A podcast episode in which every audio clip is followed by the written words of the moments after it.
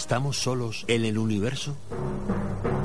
¿Quiénes son los verdaderos artífices de las pirámides? ¿Hay vida extraterrestre?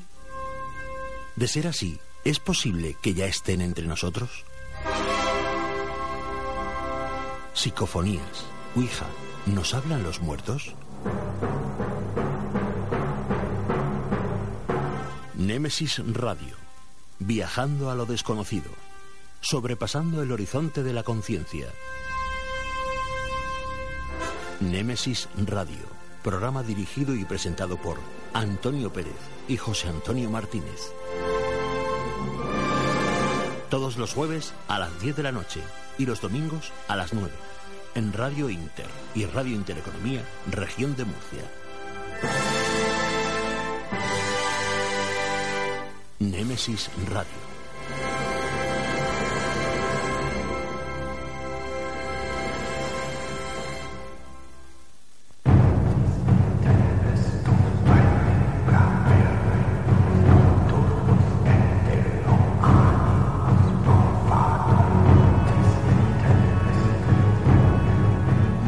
Buenas noches y bienvenidos a Nemesis Radio, este rinconcito del misterio donde, como de costumbre, os traemos una buena dosis de esos misteriosos temas que tanto nos gustan y nos apasionan. A los que estéis escuchándonos en este momento y a los que más tarde descargaréis el podcast, gracias, gracias a todos por acompañarnos y por vuestra fidelidad. Sin vuestro apoyo y fuerza, esto sería imposible. A los mandos técnicos de control atento a cualquier contratiempo tenemos a un crack de la tecnología, Juan Manuel Segovia, y ante los micrófonos, pues como todas las semanas, José Antonio Martínez y quien nos habla, Antonio Pérez. Salimos al aire por Radio Inter 96.8 de la FM y por Radio Intereconomía 90.7 de la FM en la región de Murcia. Y desde fuera de la región nos podéis escuchar entrando en la web www.lainter968.es. Y en unas horas tendréis a vuestra disposición el podcast del programa de esta noche, como todos los anteriores, y para escucharnos cuando, cómo y donde queráis.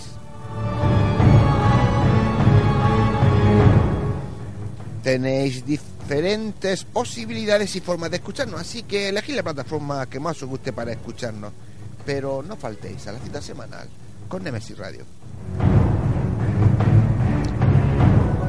José Antonio, compañero, muy buenas noches. Buenas noches, Antonio. Buenas noches a todos los oyentes de Nemesis Radio. Otra semanita más, vamos haciendo nuestro camino, poquito a poquito, y así estamos.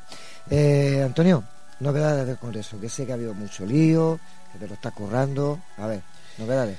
Pues importantes. como don RQR, ¿no? sí, José Antonio, pues Sí, sí. un año de muchísimo trabajo, ya que al querer tener siempre a los mejores, hay veces que nos surgen pues contratiempos y hay que ir solventándolos pues sobre la marcha, Así es. Sin que el Congreso lógicamente pierda una pizca de calidad. Hemos tenido bajas de última hora No sé, por y eso- las hemos resuelto muy rápido y creo que muy que muy bien, ¿no? A ver, Y bueno, ¿Quién solo juzgarlo vosotros. Hay que ¿Quién decir, antes de decir quién viene, que mm, pese a que las bajas eh, que hemos tenido nos crea un pequeño contratiempo, nosotros eh, nos alegramos muy mucho por, por nuestros compañeros, nuestros amigos que al final no pueden venir, porque al fin y al cabo, como decía antes, son gente tan buena, son gente que Ajá. tienen tanto caché y que son tan importantes dentro del mundillo del misterio que lógicamente son requeridos para por trabajos y cosas de esas y el trabajo es antes. el, el trabajo es lo primero, eso es verdad. Pero bueno, volviendo a lo que dices, ¿quién viene? Pues mira, Miguel Blanco, que además, como bien saben nuestros oyentes y tú, hará su programa aquí en directo, Espacio en Blanco, el sábado por la noche. Jesús Callejo, Ajá. Josep Guijarro, Pedro Amorós, Aldo Linares, Javier Arries y Jerónimo Tristante. Buah. Pues, el cartel se termina muy bien, ¿no? Hombre, nosotros estamos muy contentos porque creemos que ha quedado un cartel muy redondo y muy atractivo. Yo creo que sí. Hay que recordar las fechas del Congreso, sábado 5 y domingo 6 de mayo del 2018, donde en el Teatro Circo. ¿Cómo inscribirse? Es muy fácil, a través de la web oficial del Congreso, www.congresomasallá.com. Una vez dentro, todo muy sencillo, picar en reserva y solo tenéis que seguir los pasos. Eh, muy importante, eso sí, en contexto poner quinto congreso más allá y cada ingreso o transferencia tiene que ser individual e ir con nombre completo del inscrito. Yo lo digo porque no vale que tú llegues y digas, eh, hago la inscripción, hago el ingreso de cuatro entradas y soy José Antonio Martínez. Vale, pues ¿cómo hacemos las credenciales de las otras tres personas que faltan? Quiero cuatro entradas con José Antonio Martínez, eh, Antonio Martínez no sé qué, eh, Luis... Luis por eso, cada aportación, que recuerdo sigue siendo de 25 euros, con nombres y apellidos, y poco más. Y bueno, otra primicia que vamos a dar esta noche. Bien, como sabéis, de los años anteriores, este Congreso sin ánimo de lucro. Bien, los beneficios obtenidos del Congreso de este año irán a parar a las maltrechas arcas de la asociación AMDIP, Asociación Murciana de Disfagia Infantil y Botón Gástrico. Eh, os puedo decir que es una asociación de unos padres que están luchando a brazo partido por intentar que sus hijos tengan una calidad decente de vida. Como son unas enfermedades tan extrañas que apenas hay gente, eh, no se invierte dinero en ellos. Entonces, estos padres están trabajando. Pero bueno, para toda la información que queréis conocer de esa asociación, la encontráis en la web www.amdip.es y también en su Facebook. Bueno, también recordaros que toda la información la podéis encontrar en la web de, del Congreso, en www.congresomasallá.com. Entrad y haced las reservas de vuestras plazas del quinto Congreso eh, Más Allá 2018. No dejéis para mañana lo que podéis hacer hoy. Otra cosa, la información también la podéis encontrar en el Facebook del Congreso Más Allá. Y para cualquier duda o aclaración, pues mandar un email a congreso más allá arroba si ya te lo sabes mejor que yo. Pues ya lo sé. Es que uno va aprendiendo. Exactamente. Pues José Antonio, vamos con las vías de contacto del programa. Muy bien, pues toda la información del programa la podéis encontrar en nuestro Facebook, Nemesis Radio. También tenéis a, vuestro, a vuestra disposición el correo nemesisradio.com, donde nos podéis dejar pues eh, todos los comentarios, sugerencias que eh, os apetezca. Nos gustaría que nos hicierais llegar esas historias, cuentos y leyendas que seguro conocéis y recordáis porque la contaron familiares amigos durante muchos años.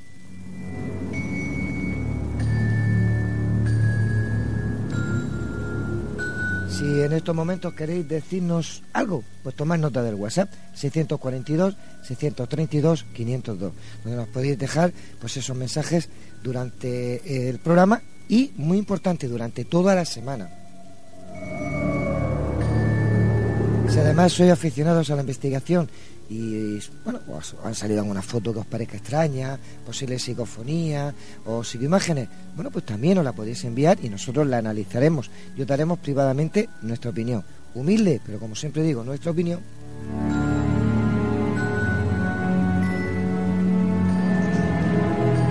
Venga, del tirón. ¿Qué le tenemos preparado a nuestros oyentes para esta noche? Hoy no me deja ni respirar. Ni respirar. Bueno, pues esta noche empezamos con una exclusiva. Esta noche, eh, como entrevista, vamos a tener un tema especial. Vamos a presentar una nueva investigación nuestra, de tuya, eh, de los compañeros de Grupo Boys y de un servidor, eh, ni más ni menos de la Cruz Quebrada mucha gente no sabe lo que es, pero después van a, se van a Luego, luego, que se queden, que se queden, que verás que sorpresa, por lo menos aquí para los murcianos, se van a dar. Nuestro compañero Paco Torres nos pondrá al día de lo que se comenta en el mundo del misterio, en las noticias de Nemesis Radio.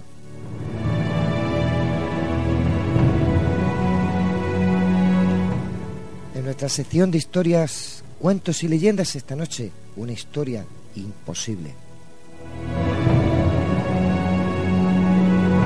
Y en nuestro debate de hoy, pues hablaremos de las sectas, trampas peligrosas y dañinas para la sociedad. Luego lo vemos.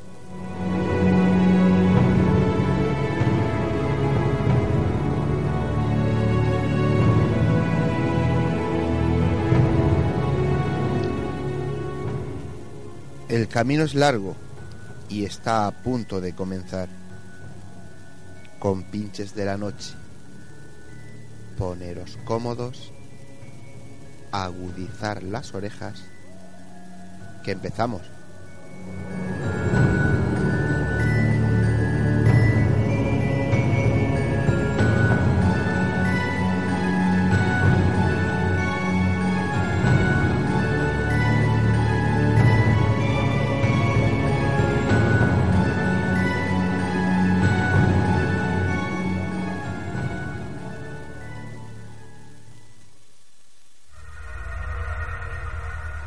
Realizarnos una pregunta, cualquier duda o aclaración, toma nota de nuestro WhatsApp 642 632 502. Nemesis Radio, tu programa de misterio.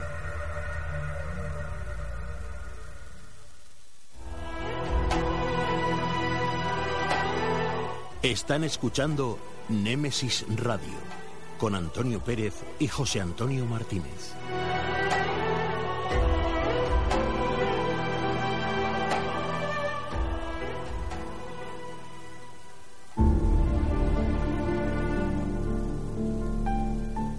Entrevistas, conocimientos, inteligencia, experiencia. Iniciamos la entrevista de la semana.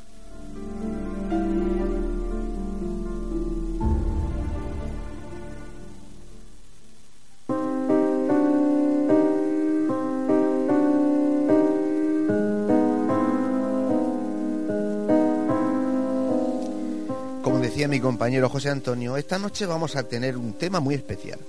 Vamos a presentar en exclusiva para los oyentes de Nemesis Radio una nueva investigación nuestra, de nuestro grupo, de GOIS, que la hemos nombrado La Cruz Quebrada y después veréis por qué.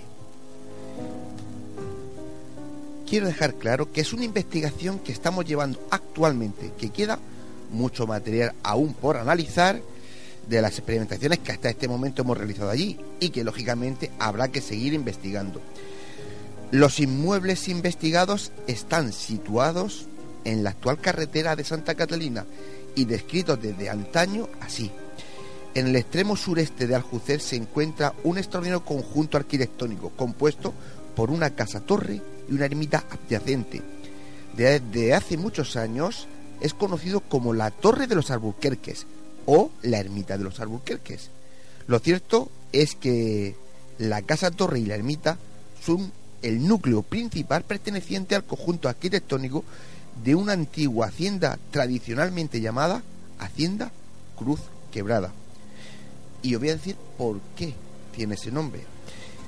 Su nombre se debe a una cruz que había colocada en lo que hoy día es la carretera de Santa Catalina, eh, puesta en recuerdo de un hombre que murió en accidente de carro.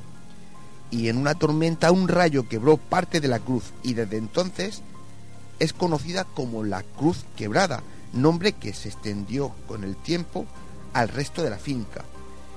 El nombre de los Alburquerques es relativamente reciente. Fue en el siglo XIX y debido a varias generaciones de la familia Alburquerque que eran las que eh, se encargaban de cultivar las tierras, pues popularmente se le empezó a llamar de los Alburquerque, aunque ellos nunca fueron los dueños de la hacienda. Perteneció durante siglos a la familia Chico Guzmán, y para finales del siglo XIX pasó a manos de don Luis Ayuso Bonmaisón, pero esa es otra historia.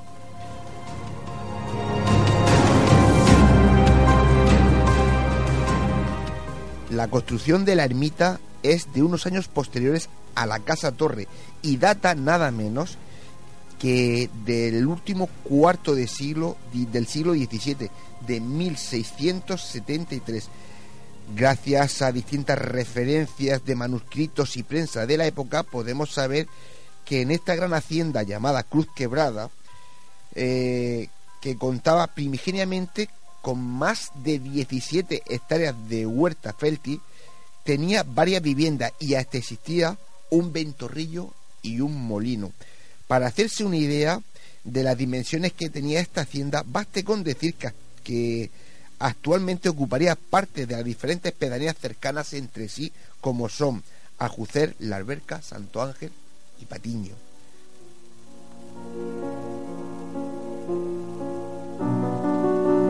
Con todos estos datos lo que buscamos es que conozcáis un poco de esta hacienda, algo sobre su origen y su historia y algo sobre ese par de edificios que se ven desde la autovía A30 y que mucha gente no sabe ni qué es.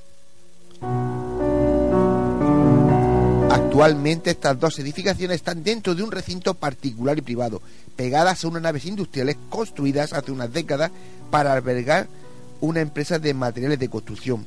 Dicha empresa de materiales desapareció y las naves, las naves en la actualidad están siendo utilizadas por los dueños de una famosa cervecería como un lugar de ocio en el que se puede degustar infinidad de clases de cerveza. Pues bien, ahí comienza la historia paranormal de la que os vamos a contar algunas cosillas esta noche. Veréis, esta investigación me llega por dos buenos amigos, Antonio y Loli, que nos enseñan un día una foto en la que sale un grupo de gente posando con la casa torre a su espalda, en la que podemos observar que en el lado izquierdo de la fila de atrás del grupo, en un pequeño espacio que quedaba entre la farola y lo que y las personas que estaban posando, hay una aparición fantasmal. Se ve apenas la cabeza y la sensación por su altura es que es un niño. A raíz de ver la foto, lógicamente decidimos indagar un poquito en la historia del lugar y entrevistarnos con los trabajadores, por si ellos tenían algún conocimiento o algo que contar. Y sí, bueno, algunos de ellos había tenido fugaces apariciones, dicen, de supuestos fantasmas, algunos habían escuchado voces y ruidos en lugares donde no había nadie y cosas así. Pero amigos, hasta que conocimos a un señor que omitimos de momento su nombre, que nos cuenta muchas cosas y que lógicamente tenemos grabado. Nos cuenta como que estando solo allí, él se ha acusado muchas veces con fantasmas.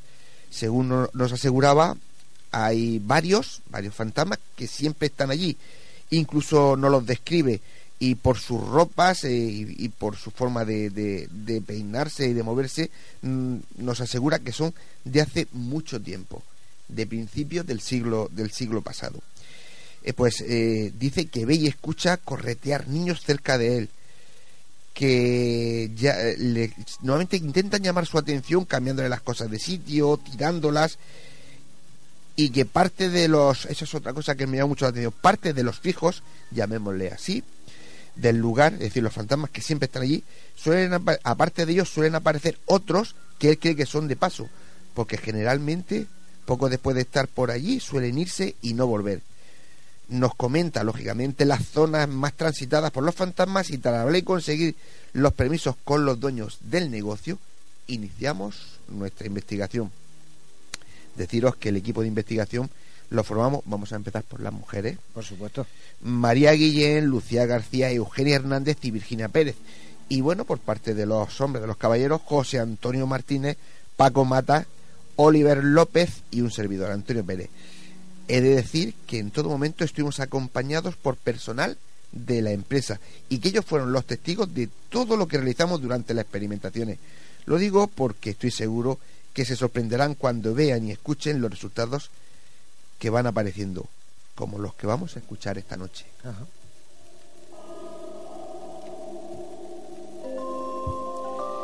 Y creo que ya tenemos al otro lado del hilo telefónico a una de nuestras compañeras de investigación, Lucía García. Compañera, muy buenas noches. Buenas noches, compañeros. Bueno, sabes muy bien, sabes por lo que te hemos atracado, ¿verdad? Sí, sí, sí, sí, yo voy a matar. bueno, hay que decir que, como, como todos conocéis, Lucía es compañera nuestra y ella eh, ocupó una parte de, del inmueble que estuvimos esa noche. Hay que decir que nos movimos en todo momento por la Casa Torre y por la ermita.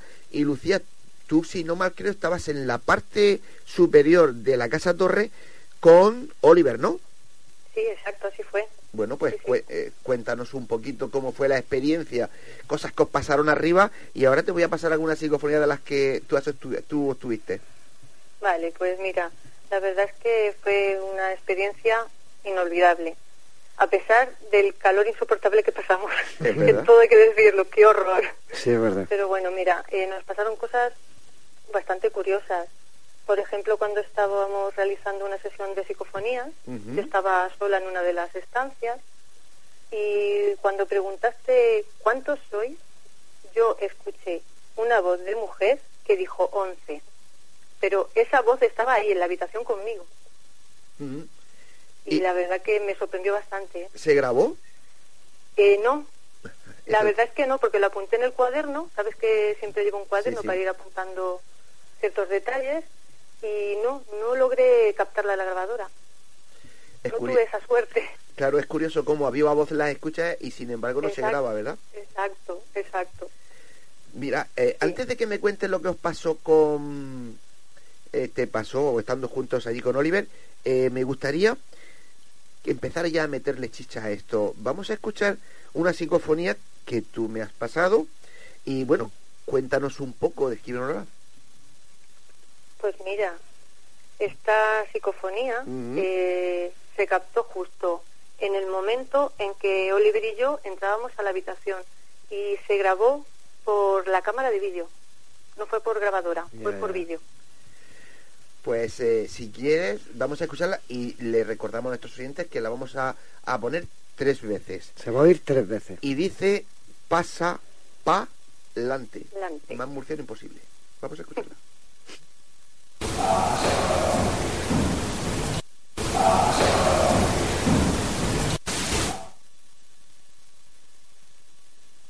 Ponlo otra vez, Juanma, que se ha cortado antes.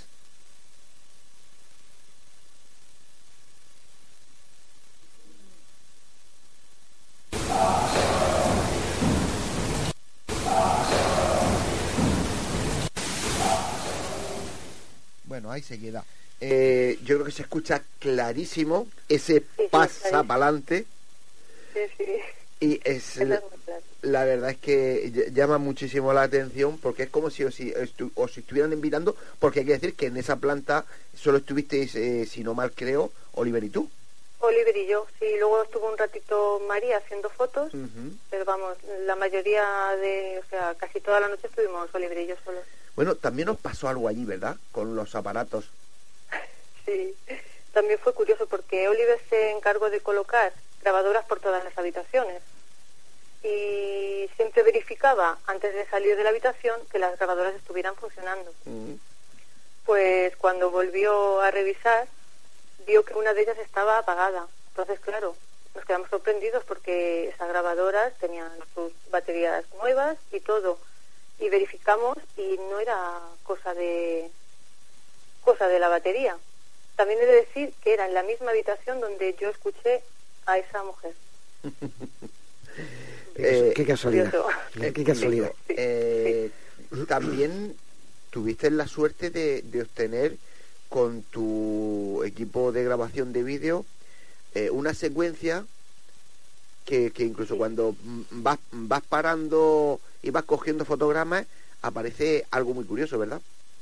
Sí, sí, porque en el vídeo se ve como un destello, se ve un destello, que son décimas de segundo. Sí pero al ir tomando la captura eh, se observa perfectamente que se trata de una forma alargada, que es blanquecina y, y semitransparente.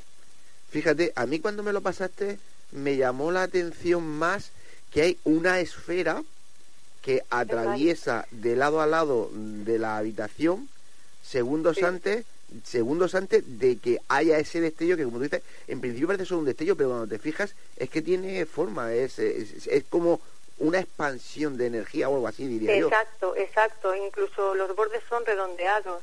O sea es que es muy curioso muy curioso. Sí, lo de... los vídeos salen más de uno eh más ah. de una esferita de esas como tú dices. Sí Lucía porque eh, nada más que llega yo por ejemplo la primera de las primeras fotos que hicimos en la parte inferior eh, salió esa, esa mancha blanca. O sea, esa, como esa medio figura pasando. O sea, que no lo captaste tú solamente con la, con la grabadora de, de vídeo, sino con la fotografía, que es más difícil, más complicado. Es curioso, la verdad es que fue una noche, una noche en la que pasaron muchas cosas. Eh, vamos a escuchar otra psicofonía tuya. Eh, explícanos un, un poco. Tú la titulaste como Ayudad, Ayúdame, ¿no? Y que está obtenida en la ermita, ¿verdad? Eh, bueno, nosotros estábamos arriba. Sí. O sea, yo estaba arriba, se captó arriba. Lo que pasa que fue en el momento, que no sé si os acordáis, del golpe que se escuchó tan tremendo allí. Sí, sí. Vale. Y justo tú dijiste, preguntaste, ¿hay alguien en la iglesia? Y yo capté esta psicofonía, pero yo estaba en la planta de arriba, ¿eh? Sí, sí, sí, sí. Eh, y, ahora que lo dice, es cierto, de hecho, eh, bueno, hoy no lo vamos a poner, lógicamente tenemos mucho material, pero se escucha un golpe tremendo, ni antes, ni durante, ni después se escuchan pasos, ni, no hay nadie, no hay absolutamente nadie en ese momento en la ermita. Y, lo vimos todo, ¿eh? Nos, llama, incluso hay por ahí una, iba a decir, una, una mimofonía pero realmente tampoco es eso, porque es, eh, eh, se, sin que hayan paso, se oye perfectamente como alguien maneja un, un grabador que yo había dejado allí y no hay pasos ni... Bueno, tú sí lo has escuchado porque, estuviste en casa. Bueno, no, no nos despistemos. Vamos a escuchar esta inclusión psicofónica. Eh, ayúdame. Vamos a escuchar.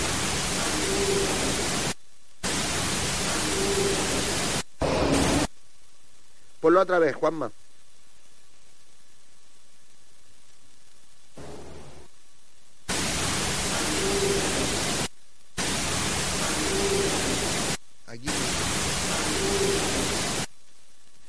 Aquí llama la atención qué cantarina que no es. Ayúdame. ¿Lucía? Sí. Sí, sí, es muy... ¿La escuchas bien desde allí? Eh, yo, desde aquí no las escucho. Ah, ¿no la estás escuchando? Ah, ¿no la escuchas? No, desde aquí no. Ah, yo no, yo no. Pero claro, ya me la sé de memoria. el, el tono que tiene. Sí, pues se oye muy bien aquí, ayuda. Sí, sí, es, eh, además es, cantarina. Es muy cantarina, muy... Es que te iba a decir, te iba a decir que si se la escuchabas bien, porque como esta, eh, tú dices que, que, viene de la ermita y es cuando pasa lo de la ermita, mm. después, después eh, captamos, yo creo que es, sobre todo para nosotros, para la gente del mundo del misterio, bastante espectacular. yo grabé allí dentro de la ermita, pues un cántico misal. Es más, de hecho, se, se, me escucha a mí de fondo, desde lejos, que estoy yo precisamente diciendo, y, tú seguro que vas a recordarlo porque lo suelo decir mucho, si alguno quiere preguntar, levantar la mano y se oye a mí de fondo eso, decir, cuando con la cola mía se escucha un cante misal que la verdad es que eh, es espectacular. Por eso mm, te decía que si lo, que si lo, si lo escuchaba. Juanma, vamos a ponerlo y ya lo escuchará Lucía en el podcast. Ponlo. Exacto, exacto. ya mañana.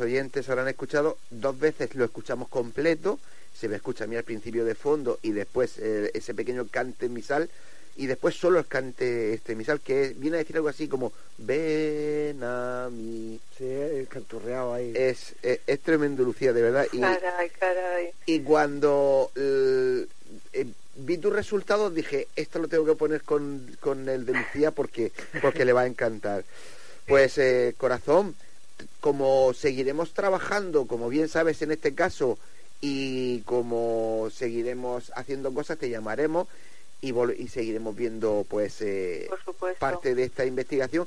Y hay que decir a nuestros oyentes que Lucía hace un esfuerzo tremendo porque para poder estar en septiembre, porque esta, esta investigación ya tiene unos meses desde que empezamos, para poder estar en septiembre con nosotros, tuvo que desplazarse donde vive. ¿Dónde estás tú ahora mismo para que lo sepan nuestros oyentes? Yo ahora mismo me encuentro en La Coruña, en la ciudad de La Coruña. Ni más ni menos. Vive en La Coruña. ni más ni menos. Desde La Coruña hasta aquí, hasta Murcia, para estar en la investigación. Eso es ser una gran investigadora y una gran compañera. Pues Lucía, un besico corazón, seguimos en contacto. Un besico a todos. Buenas noches. Gracias, buenas noches.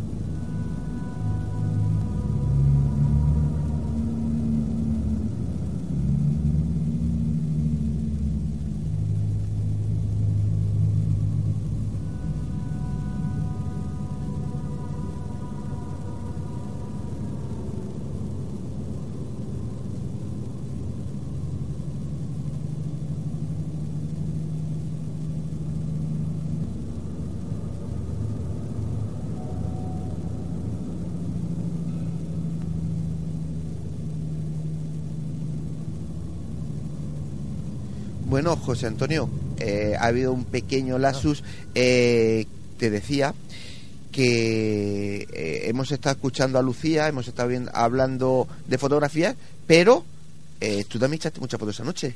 Efectivamente. Es que es normal que, que, que bueno, que eh, esa noche pues saliera algo. Lo que no es, no es tan normal es que en la fotografía pues se caste lo que ha hecho Lucía. Y yo, de hecho, de las primeras veces las primeras fotografías que, que realicé, pues salió algo muy parecido a lo que ha hecho Lucía. Y sí quiero hacer hincapié siempre, eh, hago hincapié en, y me gusta, porque aunque nos conocemos muchos años, hasta que eh, me fui contigo la primera vez, pues no empecé a investigar, esa es la, pura realidad en este mundo, ¿no? En este mundo del misterio, este mundo de la psicofonía y de las cosas raras, como digo yo. Bien, pues eh, lo que quisiera plasmar y que entiendan los oyentes es que cuando nos ponemos a trabajar, se, apagan los móviles, no, hace, no se hace ruido, si se hace ruido hay que decir qué, tipo de ruido se ha hecho. Si se oye un ruido fuera, se eso se llama eh, hacer grabaciones controladas. Efectivamente. Bien, pues lo, lo fuerte de todo esto es que tú estás allí, no oyes nada, no estás oyendo nada, y después cuando tú me llamas, por ejemplo, me dices, José, vente que escuches esto, y, y estoy oyendo el canto, o estoy oyendo esos golpes, o estoy oyendo esas palabras, que yo en su momento no oía nada. Al igual que ha dicho Lucía, al contrario, ella oyó una, una voz y no quedó eh, reflejada. Ellos escucharon Para mí eso sigue siendo un misterio. Mira que llevo años contigo. Por eso nos movemos en un mundo que le llamamos paranormal, porque si paranormal pues sería diferente. Ya tenemos al otro del, del hilo telefónico a otra de nuestras compañeras de investigación, Eugenia Hernández, compañera. Muy buenas noches.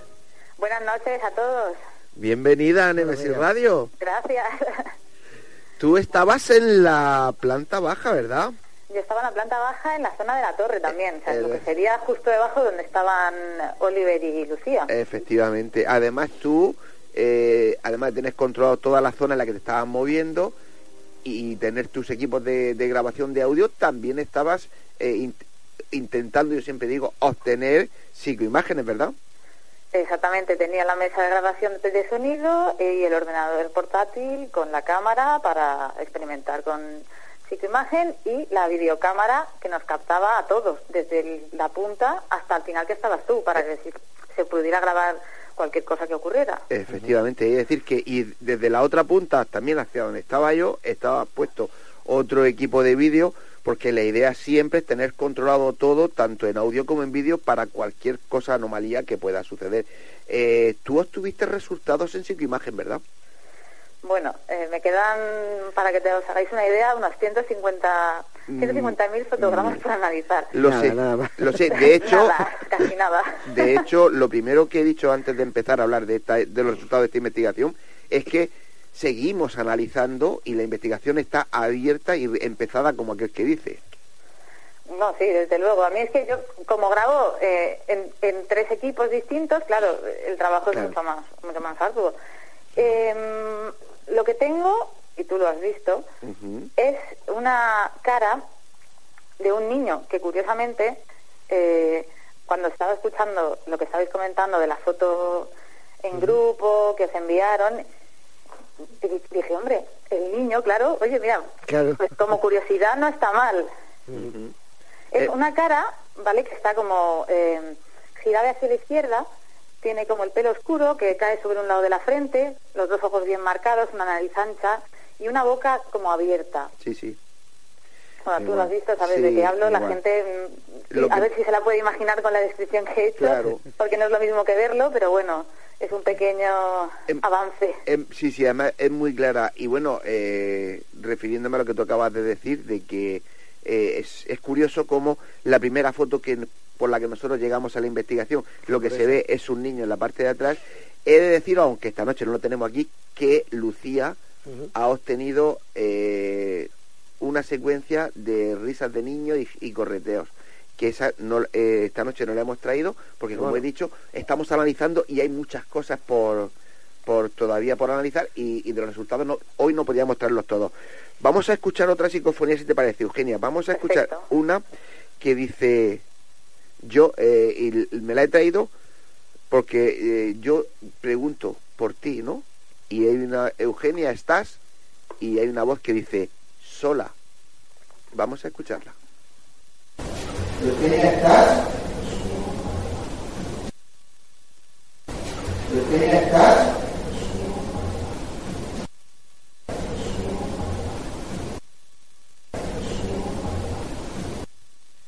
Como puedes escucharte, tenía muy controlada. Sabía que estabas sola tú ahí en el rincón. Bueno, yo, yo no me escucho, ¿eh? Ah, me pasa como a Lucía, yo se estaba escuchando antes, pero claro, si no se acopla, yo tenía Ah, que apagar. vale, pues eh, ya lo escucharás, ¿no? Lo escucharé Yo- mañana, sí. Yo digo, yo digo, eh, Eugenia estás y hay una voz así canta y dice sola. Qué bien, qué Es bueno. decir, que te tenía muy, muy, Me tenían muy- ahí vigilada, Sí, sí, te sí, tenía muy controlada. Eh, Tú que estuviste en aquel rincón, yo antes decía que había estado con nosotros también gente de, de los que trabajaban allí, de los dueños que se portaron muy bien, pero ¿a ti hay algo que te llamara la atención, aparte de tanto calor que pasamos esa noche? Y- Pues yo no recordaba el calor, ¿eh? Cuando lo ha dicho Lucía, entonces sí me acordaba, pero no, no recordaba el calor, ¿eh? Y fíjate que, que luego pensándolo dije, madre mía, es cierto que tuvimos que, Sí, sí. que abrir en alguna ocasión, parar un poquito y abrir a ventilar porque que era horroroso. Pues, a ver, em, a mí me... Yo siempre me, me instalo primero en una zona que me llame la atención por algo, por sensaciones o y también, eh, últimamente, desde que me- también investigo y experimento con psicoimagen, un sitio donde pueda sentarme en una mesa cómoda, porque claro, entre la grabadora, que es una mesa de grabación que también ocupa su sitio, eh, y el equipo de psicoimagen, pues... Pero la zona de abajo me gustó, ya no por, por las mesas y la comodidad, sino porque tenía esa zona donde al entrar a la derecha, que fue donde yo me puse, porque pues, tú estabas a la izquierda, justo En la otra zona de mesas, por decirlo así, tenía, para mí, tenía algo, algo especial. No sé. Hombre, cómo- yo, no sé. yo, sabéis que nunca os cuento, cuando yo me entrevisto con ellos, esa es una zona de las más calientes de- del lugar. Yo por eso eh, más o menos os voy guiando, pero vosotros decidís. Lógicamente, esa Sí. zona es una de las zonas calientes, calientes, en las que han pasado muchísimas cosas en ese lugar. Pero esto es lo más interesante de todo, como nosotros siempre vamos a ciegas, Ah, lo interesante es descubrir después las coincidencias y demás. Claro, porque vosotros sabéis que a mí lo que no me gusta es influir en nada y ni, ni que ninguno no pueda, nos pueda achacar, ¿sabes? Que, que lo que nos pasa es que estamos con una pequeña histeria colectiva porque conocemos, o esa sugestión, O esa sugestión porque que conocemos claro. la historia del lugar. Realmente el único que la conoce en este caso era, éramos María y yo, porque nos hemos entrevistado con la gente antes. Vamos a escuchar otra psicofonía que nos vamos quedando sin tiempo. La Sí. siguiente que vamos a escuchar, eh, uno de los trabajadores de allí, no vamos a decir nombres, dice, ¿os puedo ayudar en algo? Y hay una voz que dice, estoy muerto. Como diciendo, ¿qué me va a ayudar si estoy muerto? Vamos a escucharla. ¿Necesitas algo de mí? ¿Os puedo ayudar algo?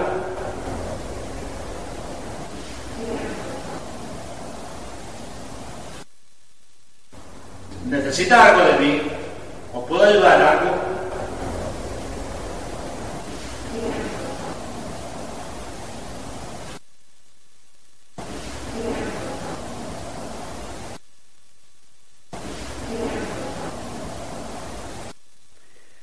Pues ahí lo tenéis. Estoy muerto, pero además lo hace, lo dice así de una forma como, como muy... ¿Qué vais a hacer vosotros?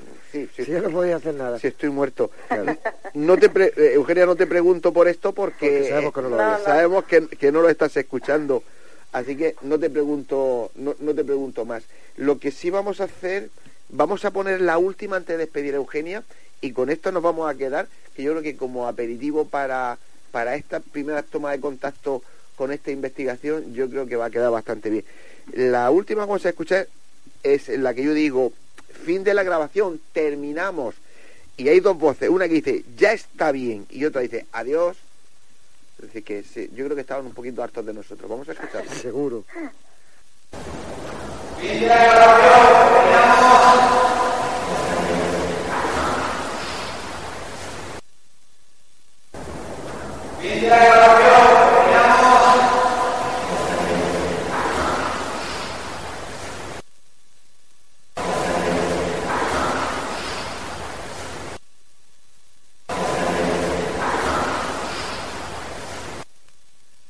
Pues eh, ahí- es que me río porque hay, hay compañeros que se están riendo y haciendo el- con las señales de, ah, de fuera, largaros. Ah.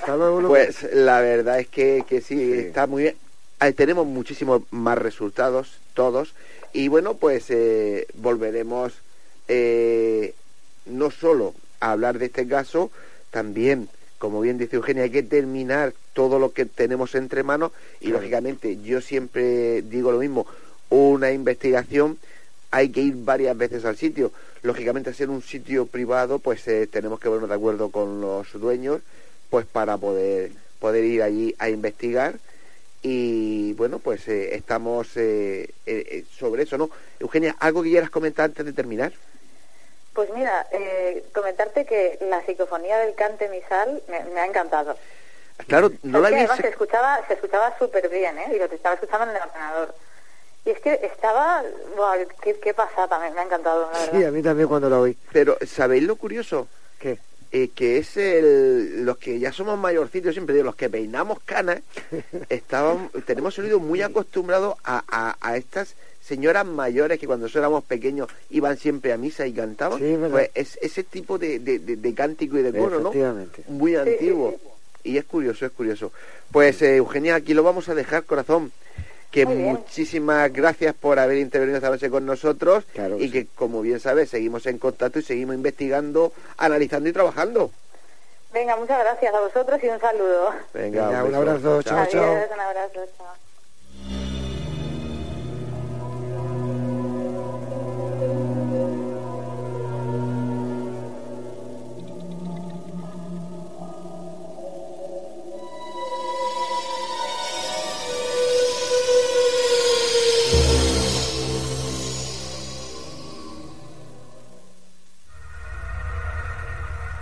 ¿Quieres realizarnos una pregunta, cualquier duda o aclaración? Toma nota de nuestro WhatsApp 642 632 502. Nemesis Radio, tu programa de misterio.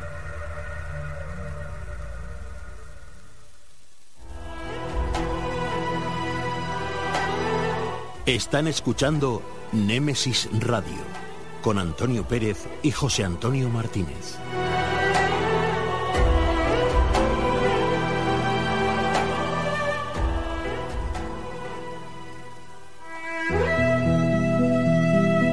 Las noticias de Némesis Radio.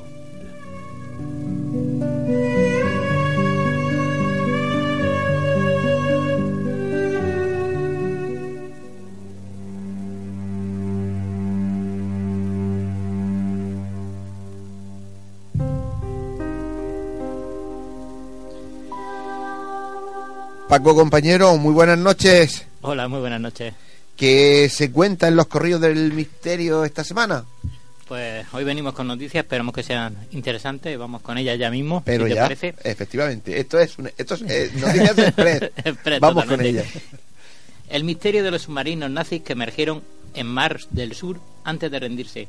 Mar del Sur tiene pocos habitantes y una cantidad de historias de suspenso que suelen atrapar incluso a los más incrédulos.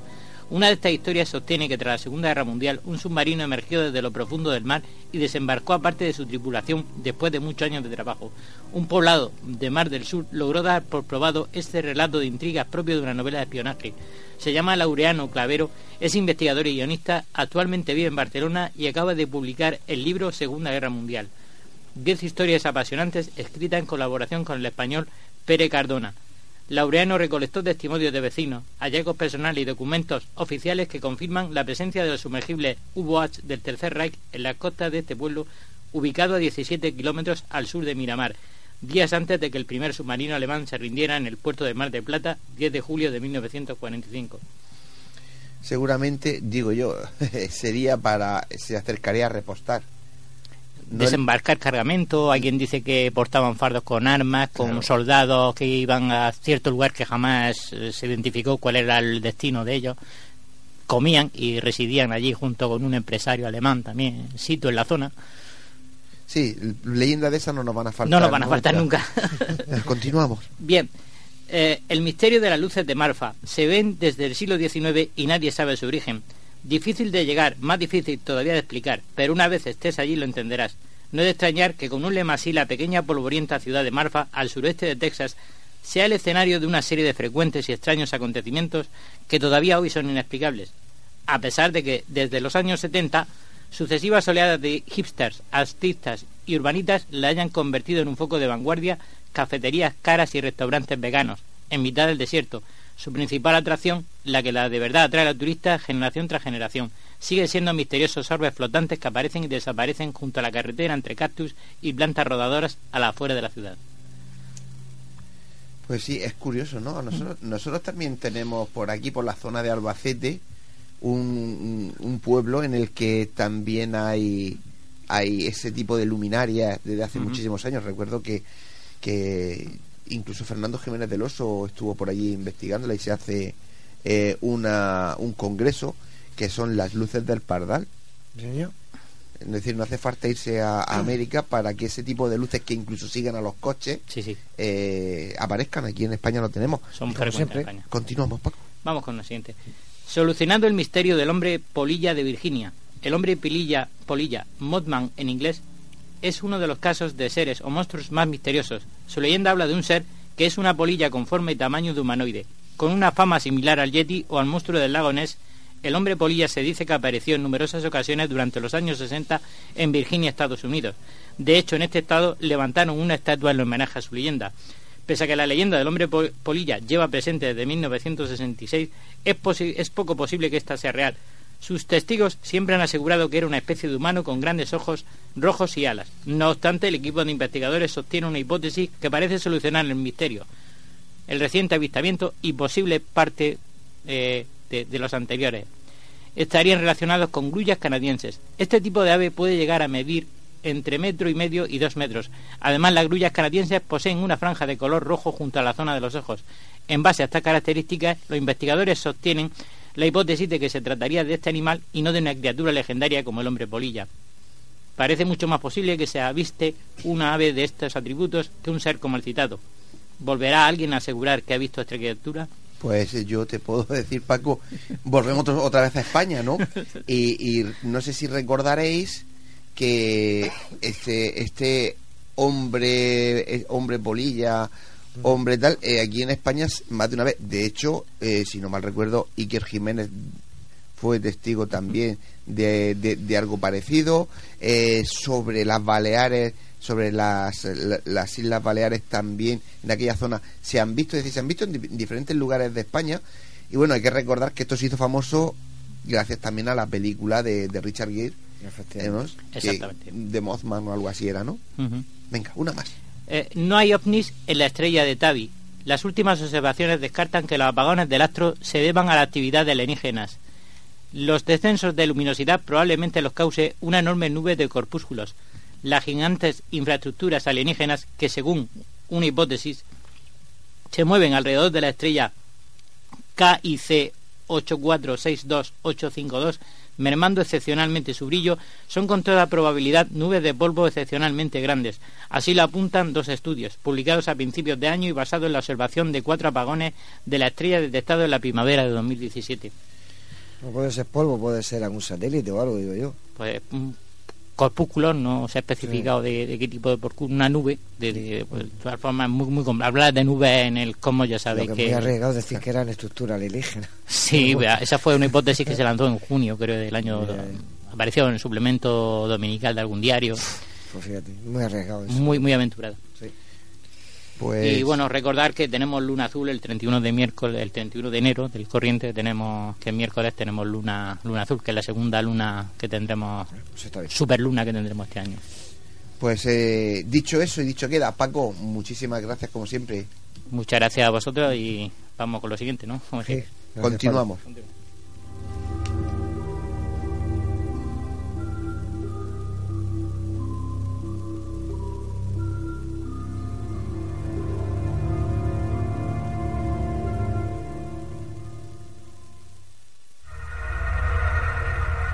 quieres realizarnos una pregunta, cualquier duda o aclaración, toma nota de nuestro WhatsApp 642 632 502.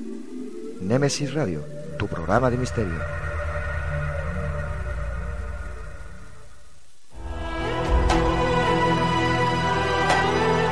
Están escuchando Némesis Radio con Antonio Pérez y José Antonio Martínez.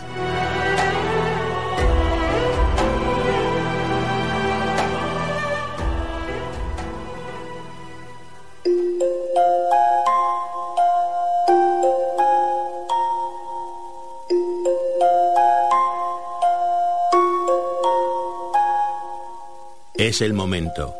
Es la hora de adentrarnos en el enigmático mundo de las historias, cuentos y leyendas.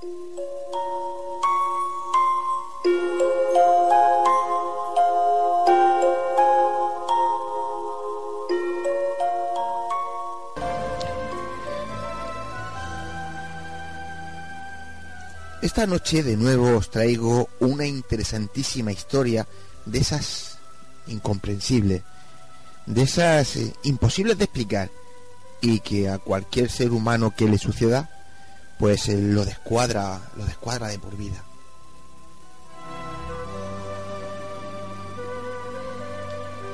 He de deciros que pese a ser una historia bastante fuerte e incluso puede parecer increíble, para mí es muy especial. Y la recordaré toda la vida con mucho cariño, ya que me la contó el maestro de maestros, don Fernando Jiménez del Oso. Y eso siempre quedará para mí. He de deciros que antes de escuchar la historia eh, he hecho una pequeña reflexión en voz alta y, y he querido compartirla con vosotros. Vamos a escuchar la reflexión y seguidamente la historia.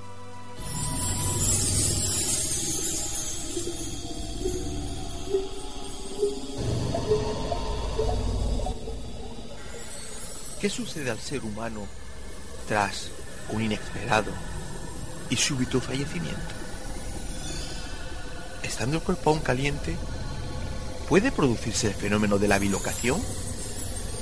Es decir, ¿puede ser que el ya fallecido pueda estar físicamente en ese momento en dos lugares a la vez, apareciéndosele a otras personas y durante un rato aparentar seguir vivo e incluso hablar, abrazar, sonreír, comer y dejar muestras físicas de esos encuentros? Pendientes de explicación, a medio camino entre lo físico y lo espiritual, es indiscutible que este tipo de apariciones son reales, más frecuentes de lo que muchos se piensan y nada agradables para aquellos que las padecen en sus propias carnes. Espero que usted se limite a conocer el tema a través de casos ajenos, como el que después les contaremos, aunque nunca se sabe. En ocasiones, este tipo de manifestaciones físicas imposibles parecen vinculadas a personas muy cercanas al fallecido, a las que de una forma u otra, pero eso sí, totalmente directa, se les hace llegar el mensaje que el inesperado difunto desea transmitirle. Los casos recogidos a través de los años no dejan de ser parte de una realidad conmovedora y dramática. No en vano, estamos haciendo alusión a sucesos que carecen de explicación, que se manifiestan como y cuando les viene en gana, y que demuestran una conciencia inteligente tras ellos. Nuestra labor no es dar luz o respuestas. Como investigadores y cronistas de lo ignoto, de lo insólito, intentamos recopilar datos, sonidos e imágenes que alguien dejó impregnado con su huella en un espacio y tiempo ya olvidados. La gente suele dudar de unos sucesos inimaginables, pero absolutamente reales para aquellos que los sufren y padecen en sus propias carnes fantasmogénesis, portergeist, raps, casas encantadas, infestadas, teleplastias, ectoplasmas, psicofonías, psicoimágenes, psicografías, psicorragias, clariesencias, pareidolias y un largo etcétera. Es absurdo utilizar pomposas y rimbombantes palabras para algo cuya naturaleza y procedencia desconocemos. Se trata de un misterio. Y con eso creo que es más que suficiente para definirlo. Las personas que les tocó vivir estos episodios, en su gran mayoría, ni sabía ni mostraba interés por sucesos de este tipo y sin embargo no tuvieron más remedio que admitir su existencia. Por tanto, a modo de conclusión, hemos de asumir nuestra indefensión ante tales hechos, pues el enfrentarnos a un imposible nos induce a ser parte del mismo con las consecuencias que de ellos se derivan.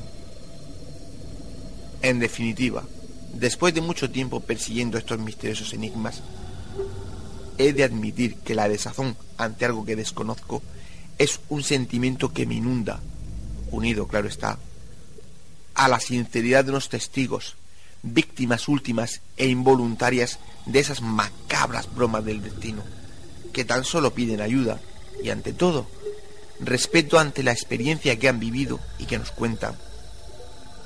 No en vano, cualquiera de nosotros puede ser el siguiente en recibir a estos, llamémosle, visitantes, sin saber que desde hace horas son difuntos.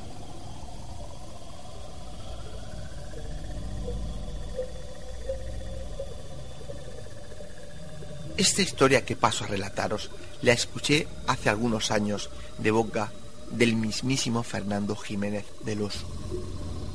Recuerdo perfectamente la reunión de amigos, los cafés y cómo la relató. Maestro de maestros en todo lo relacionado con el misterio y los fenómenos paranormales, no iba a ser menos a la hora de intrigarnos con el relato de una historia, según él, totalmente verídica Recuerdo lo intrigado, a la vez que estremecido, que me dejó dicho relato. El corazón me latía como un tambor, y aún hoy me sigue estremeciendo. Quisiera reiterar que aunque la historia pueda parecer un cuento, no lo es, o al menos no nos fue contada como tal, y sí como un hecho real. En cualquier caso, que cada uno juzgue según su intuición. Principio de los años 80, algunos de los miles de emigrantes afincados durante años en los países vecinos comenzaban a tener el suficiente poder adquisitivo como para poder volver a España, a su tierra natal, a su casa de siempre, pero claro, solo por vacaciones.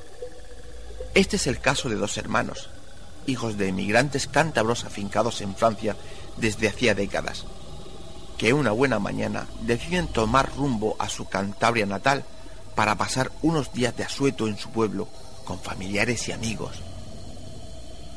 Cada uno de ellos conduce una moto de gran cilindrada.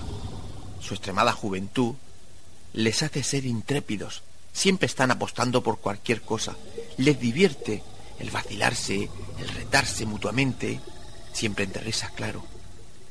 Y en esta ocasión no iba a ser menos. Se retan poniendo en juego una suculenta cena en el restaurante del pueblo. La apuesta era ver quién sería el más rápido en llegar a la casa que sus padres mantenían aún en su pueblo natal. Con las últimas risas y bromas, trazan sobre el mapa el recorrido a realizar utilizarían el mismo trayecto, nada de buscar atajos alternativos ni trucos.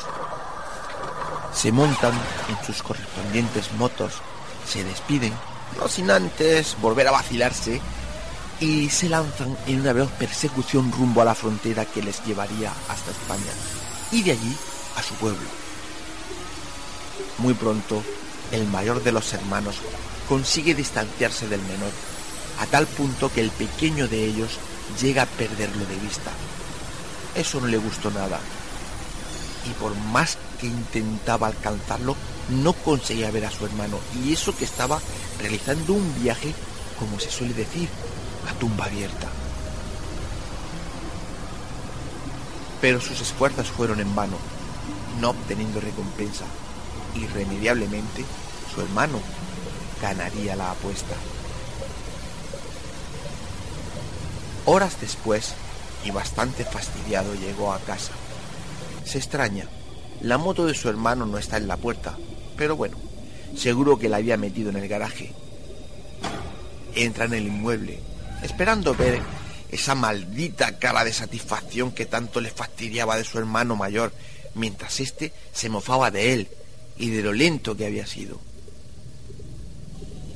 pero lo único que encuentra es una nota encima de la mesa del comedor en la que dice, llegué el primero y me debes una cena, hermanito. Habrá salido a estirar las piernas, piensa. Mira en el garaje y la moto no está. Pasan las horas y su hermano no aparece. Cansado de esperar, pensó que seguramente estaría con los amigos de marcha y decide salir a buscarlo. Cuando se encuentra con los amigos de siempre, todos le dicen lo mismo. No, no lo hemos visto aún, por aquí no ha pasado. La preocupación y el desconcierto empiezan a apoderarse de él. ¿Dónde se ha metido? Decide marcharse a casa y allí lo esperaría. Las horas pasan, había anochecido y seguía sin tener noticias de su hermano. Seguía sin saber nada de él. De repente, alguien llama a la puerta. Como un resorte, se incorpora del sofá y mientras se dirige a la puerta, va pensando en la bronca que le iba a meter a su hermano por perderse sin decirle nada. Pero quien está tras la puerta no es él. Era la policía, que tras realizar las pesquisas necesarias, habían dado con el pueblo, la casa y con él. La noticia que le traían no era nada buena y sobre todo era difícil de entender, de comprender. Era extraña, muy extraña. Según le informaron detalladamente los policías, su hermano había tenido un accidente poco después de entrar en España y en el nefasto percance había perdido la vida. En un principio la incredulidad y extrañeza fue extrema, pero según le fueron informando de la hora y el lugar exacto del fatídico percance, aún más, tenía que haber visto tanto el accidente como a su hermano en el suelo, ya que minutos después él había pasado por el mismo sitio y allí no había nada. Y otro dato, quizás el más importante y desconcertante y a tener muy en cuenta. Su hermano, por fuerza, tuvo que haber llegado hasta su casa. La nota dejada en el comedor así lo evidenciaba, era clara y concisa. Llegué el primero y me debes una cena, hermanito. Además, no cabía ningún tipo de duda, ya que estaba seguro de que esa nota la había escrito su hermano. Era su letra. No, no podía ser. Eso era imposible. No y no. Los informes de la policía de tráfico y la autopsia posterior confirmaron que, efectivamente, su hermano había muerto en un accidente de tráfico en el lugar y hora indicada. Este caso no hay por dónde cogerlo. Si el muchacho murió al poco de entrar en España, ¿cómo el accidente no fue visto por su hermano que minutos después pasó por el mismo lugar? ¿Cómo? O lo que es más intrigante aún, ¿cuándo escribió el hermano fallecido la nota? Y cómo llegó la nota al comedor de la casa familiar situada a cientos de kilómetros de distancia de donde el muchacho había encontrado la muerte. Esta y otras muchas preguntas a día de hoy siguen martilleando la cabeza del hermano que le tocó vivir esta fatídica experiencia.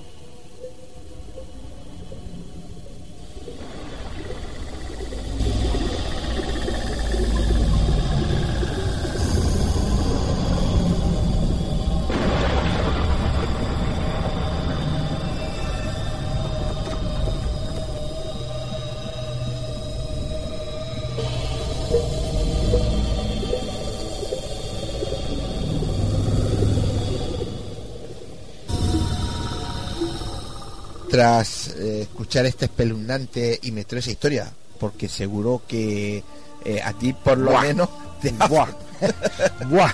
Yo conforme la he estado oyendo, vamos, es que me lo voy a venir, pero es espectacular la, la resolución de, del... Es un misterio, porque cómo, lleva, cómo llega el papel antes que él, si no está su hermano, está- supuestamente ha tenido. Claro, claro, claro, no, no tiene ningún tipo de explicación. Si él muere va, va. al poco de entrar en España, es decir, Claro. eh, hasta Cantabria hay muchísimos cientos de kilómetros, y sin embargo alguien había dejado ahí la nota y el chico juraba y perjuraba que era el papel de su hermano y la nota de su hermano. Muy ¿no? fuerte, muy fuerte. Lo que pasa que yo después de escucharlo digo, "Buf, eh, pierde mucho, ¿eh? Cuando, cuando lo contaba Fernando, eh, ganaba mucho de Sí, entero, sí, ¿no? sí. por algo es, era un maestro y yo soy, soy un No, no, simple pero bueno, aprendiz. ahí está, ahí está el, cuento, la leyenda o como quiera llamarlo y, y la verdad que es bonita y es misteriosa, que es lo que, bueno, se trata.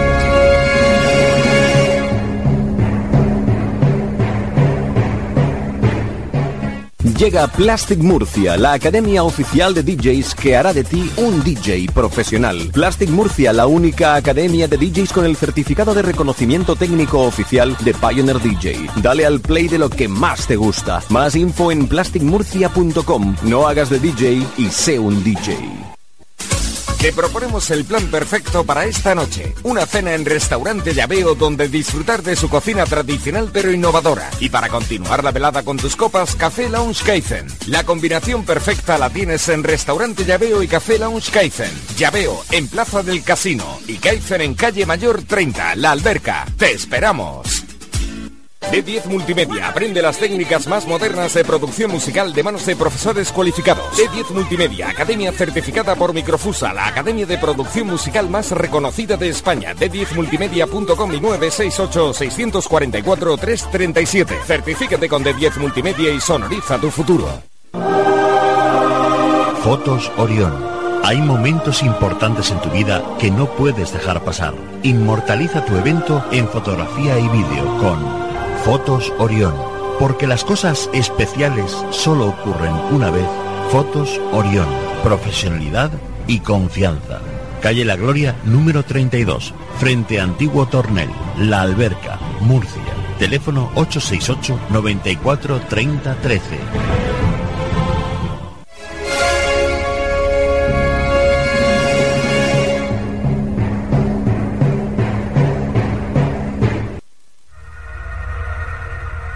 Quieres realizarnos una pregunta, cualquier duda o aclaración, toma nota de nuestro WhatsApp 642 632 502.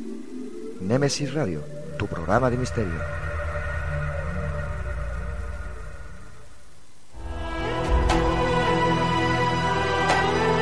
Están escuchando Némesis Radio con Antonio Pérez y José Antonio Martínez.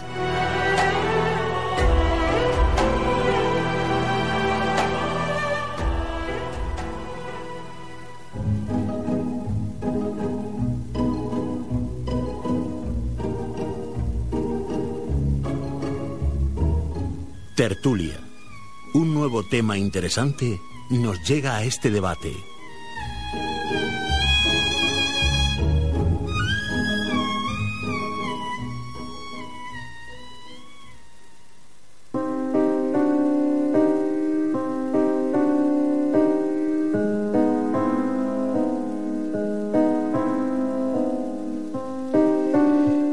En nuestro debate de hoy. ¿Qué es una secta? Una secta es un grupo de personas que, que comparten una ideología o una creencia.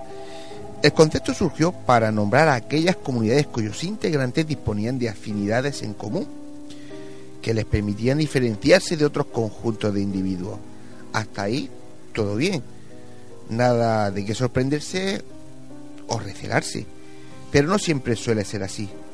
Y esta noche lo vamos a ver. Hay opiniones para todos los gustos y queremos saber la tuya. Tú como oyente, ¿qué piensas? Si quieres comentarnos algo, nuestro número de WhatsApp, ya lo sabéis, 642 632 502. Esperamos tu opinión y comentarios. José Antonio, ¿y tú qué opinas? Yo no opino nada, después todo se sabe. no, yo creo que esta noche el programa, este, este debate va a ser interesante porque las sectas parece que no, pero, pero están ahí. Eh, bueno, pues eh, eh, más de una persona entra sin saberlo y al final no pueden salir. Yo de todas formas voy a, voy a hacer esa introducción cuando Juanma me ponga la música, después eh, presentaré a los compañeros y tú por lo pronto hoy te vas a la otra pecera porque hoy habemos muchas personas aquí, así que que te castigo. Vale, tira. Me voy con Juanma que me quiere más que vosotros. Vale, vale, tira. Pues Juanma, ponme música y empiezo con la introducción.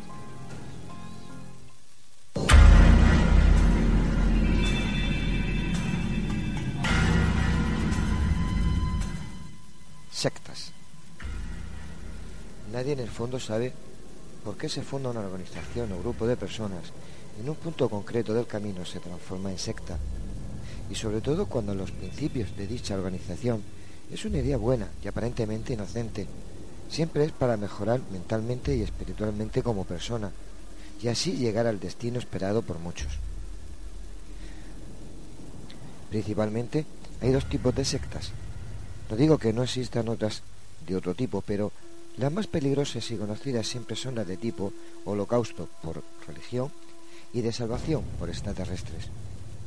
Por nombrar alguna, aunque esta noche se nombrará alguna más, os diré, por ejemplo, Davidianos, la Orden del Templo Solar, Verdad Suprema, los Realianos, las Puertas del Cielo, el Movimiento para la Resurrección de los Diez Mandamientos, y etcétera, etcétera, etcétera. La mayoría con finales similares, suicidios colectivos o forzados a suicidarse. La cuestión es que al final de todas estas sectas, que empiezan tan bien y tan bonitas, su fin es traumático, desesperado y oscuro. Pero sin olvidar que en la actualidad existen muchas de estas sectas, escondidas y camufladas como grupos y organizaciones, sin maldad ni lucro de ningún tipo. El gran peligro de caer en las redes de sus telarañas y quedar dentro para siempre es tan real como la vida misma. Por nombrar alguna y quede claro que si alguno se da por aludido aquí estamos para hablarlo y debatirlo. Por ejemplo, Senda de Felicidad Perfecta. La Iglesia de la Cienciología, también conocida como Dianética. Las escuelas del Cuarto Camino, Asectamón, la iglesia de la unificación. Niños de Dios. Nueva Acrópolis, Nueva Era, y así podríamos estar toda la noche. Con todo esto quiero deciros que está bien juntarse con un grupo de personas para hacer algo que nos gusta a la mayoría. Pero nadie da duros por pesetas o para que lo entienda todo el mundo. Nadie da la salvación o sabiduría por nada. Nadie. Solo un consejo. Si alguna vez entran en alguna organización o grupo donde tienen que dar dinero, tienen que obedecer sin resistir todas las órdenes y su opinión no vale un pimiento, mejor ni entren. Pero en fin, como siempre les digo, son ustedes los que después de oír a todos y cada uno de nuestros contertulios tienen que sacar sus propias conclusiones, ya que nosotros no somos ninguna secta y ustedes aquí tienen voz y voto.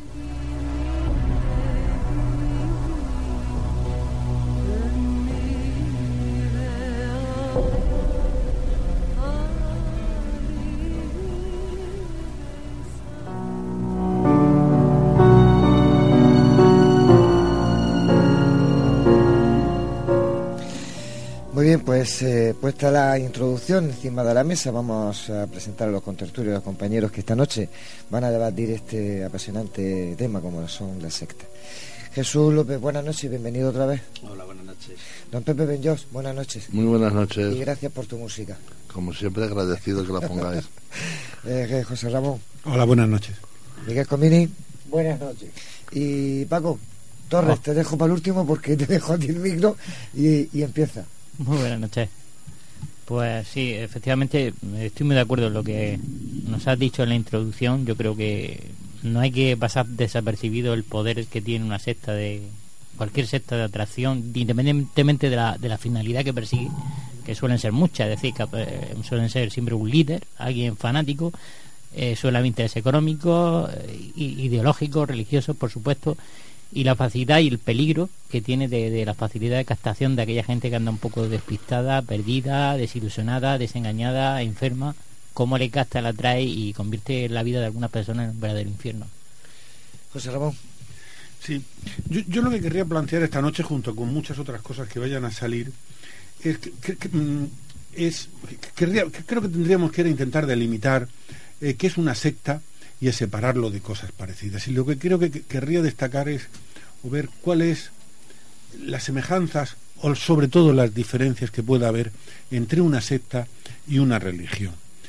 Eh, yo adelanto ya, aunque luego lo podremos desarrollar, creo que, que cualquier secta eh, tiene la vocación de ser una religión mayoritaria y lo es solamente lo mantiene mientras, mientras mantiene la, la situación de minoría.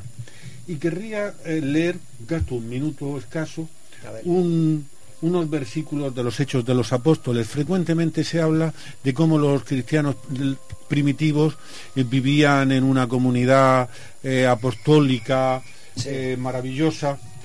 Vamos a ver esto. Yo nunca lo he oído en la iglesia, pero está en los Hechos de los Apóstoles al comienzo. Dice, no había entre ellos ningún necesitado porque los que poseían campos o casas los vendían.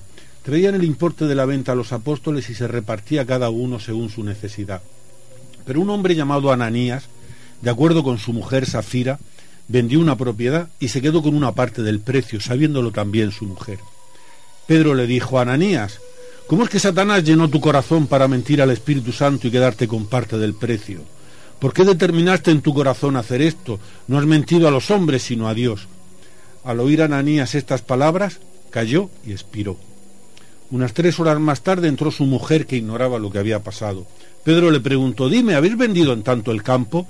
Ella le respondió, sí, en eso. Y Pedro le replicó, ¿cómo os habéis puesto de acuerdo para probar al Espíritu del Señor? Mira, a la puerta están los pies de los que han enterrado a tu marido. Ellos te llevarán a ti. Al instante cayó a sus pies y expiró. Entrando los jóvenes la llevaron a enterrar junto con su marido. ¿Hay alguna diferencia con una secta? Yo, yo quería apuntar que voy a continuar lo que dice José Ramón, pero no tiene por qué ser religiosa. Esto es una secta. Uno, dos, tres, cuatro, cinco, seis, siete. Somos una secta ahora mismo. Nos gusta esto. No hay líderes. No. Pero es una secta. Estamos sobre un. No hace falta que sea una religión política. Pues ya podéis empezar a traeros dinero, ¿sabes? Que tengo que guardarlo ahí en la cajita, Vale. ¿sabes? Sí. Es que, me- tengo- es que la tengo muy vacía. Y además del latín secta es secar el sector, cortar, dividir, se puede separar también, es un conjunto de seguidores a una doctrina o a una forma de pensar. Eh, tiene que sea religiosa, política, eh, que sea mm, algo donde se separa eh, a través siempre de un líder, guiado por un líder, donde se separa eh, de algo donde ese líder pretende liderar el, li- el liderazgo que no pudo liderar donde estaban los otros líderes. Y siempre se forma una, una secta. Por en general, esa secta nueva será maligna a los ojos de la secta vieja. Entonces, claro, la idea secta es quién es secta. Todo es una secta.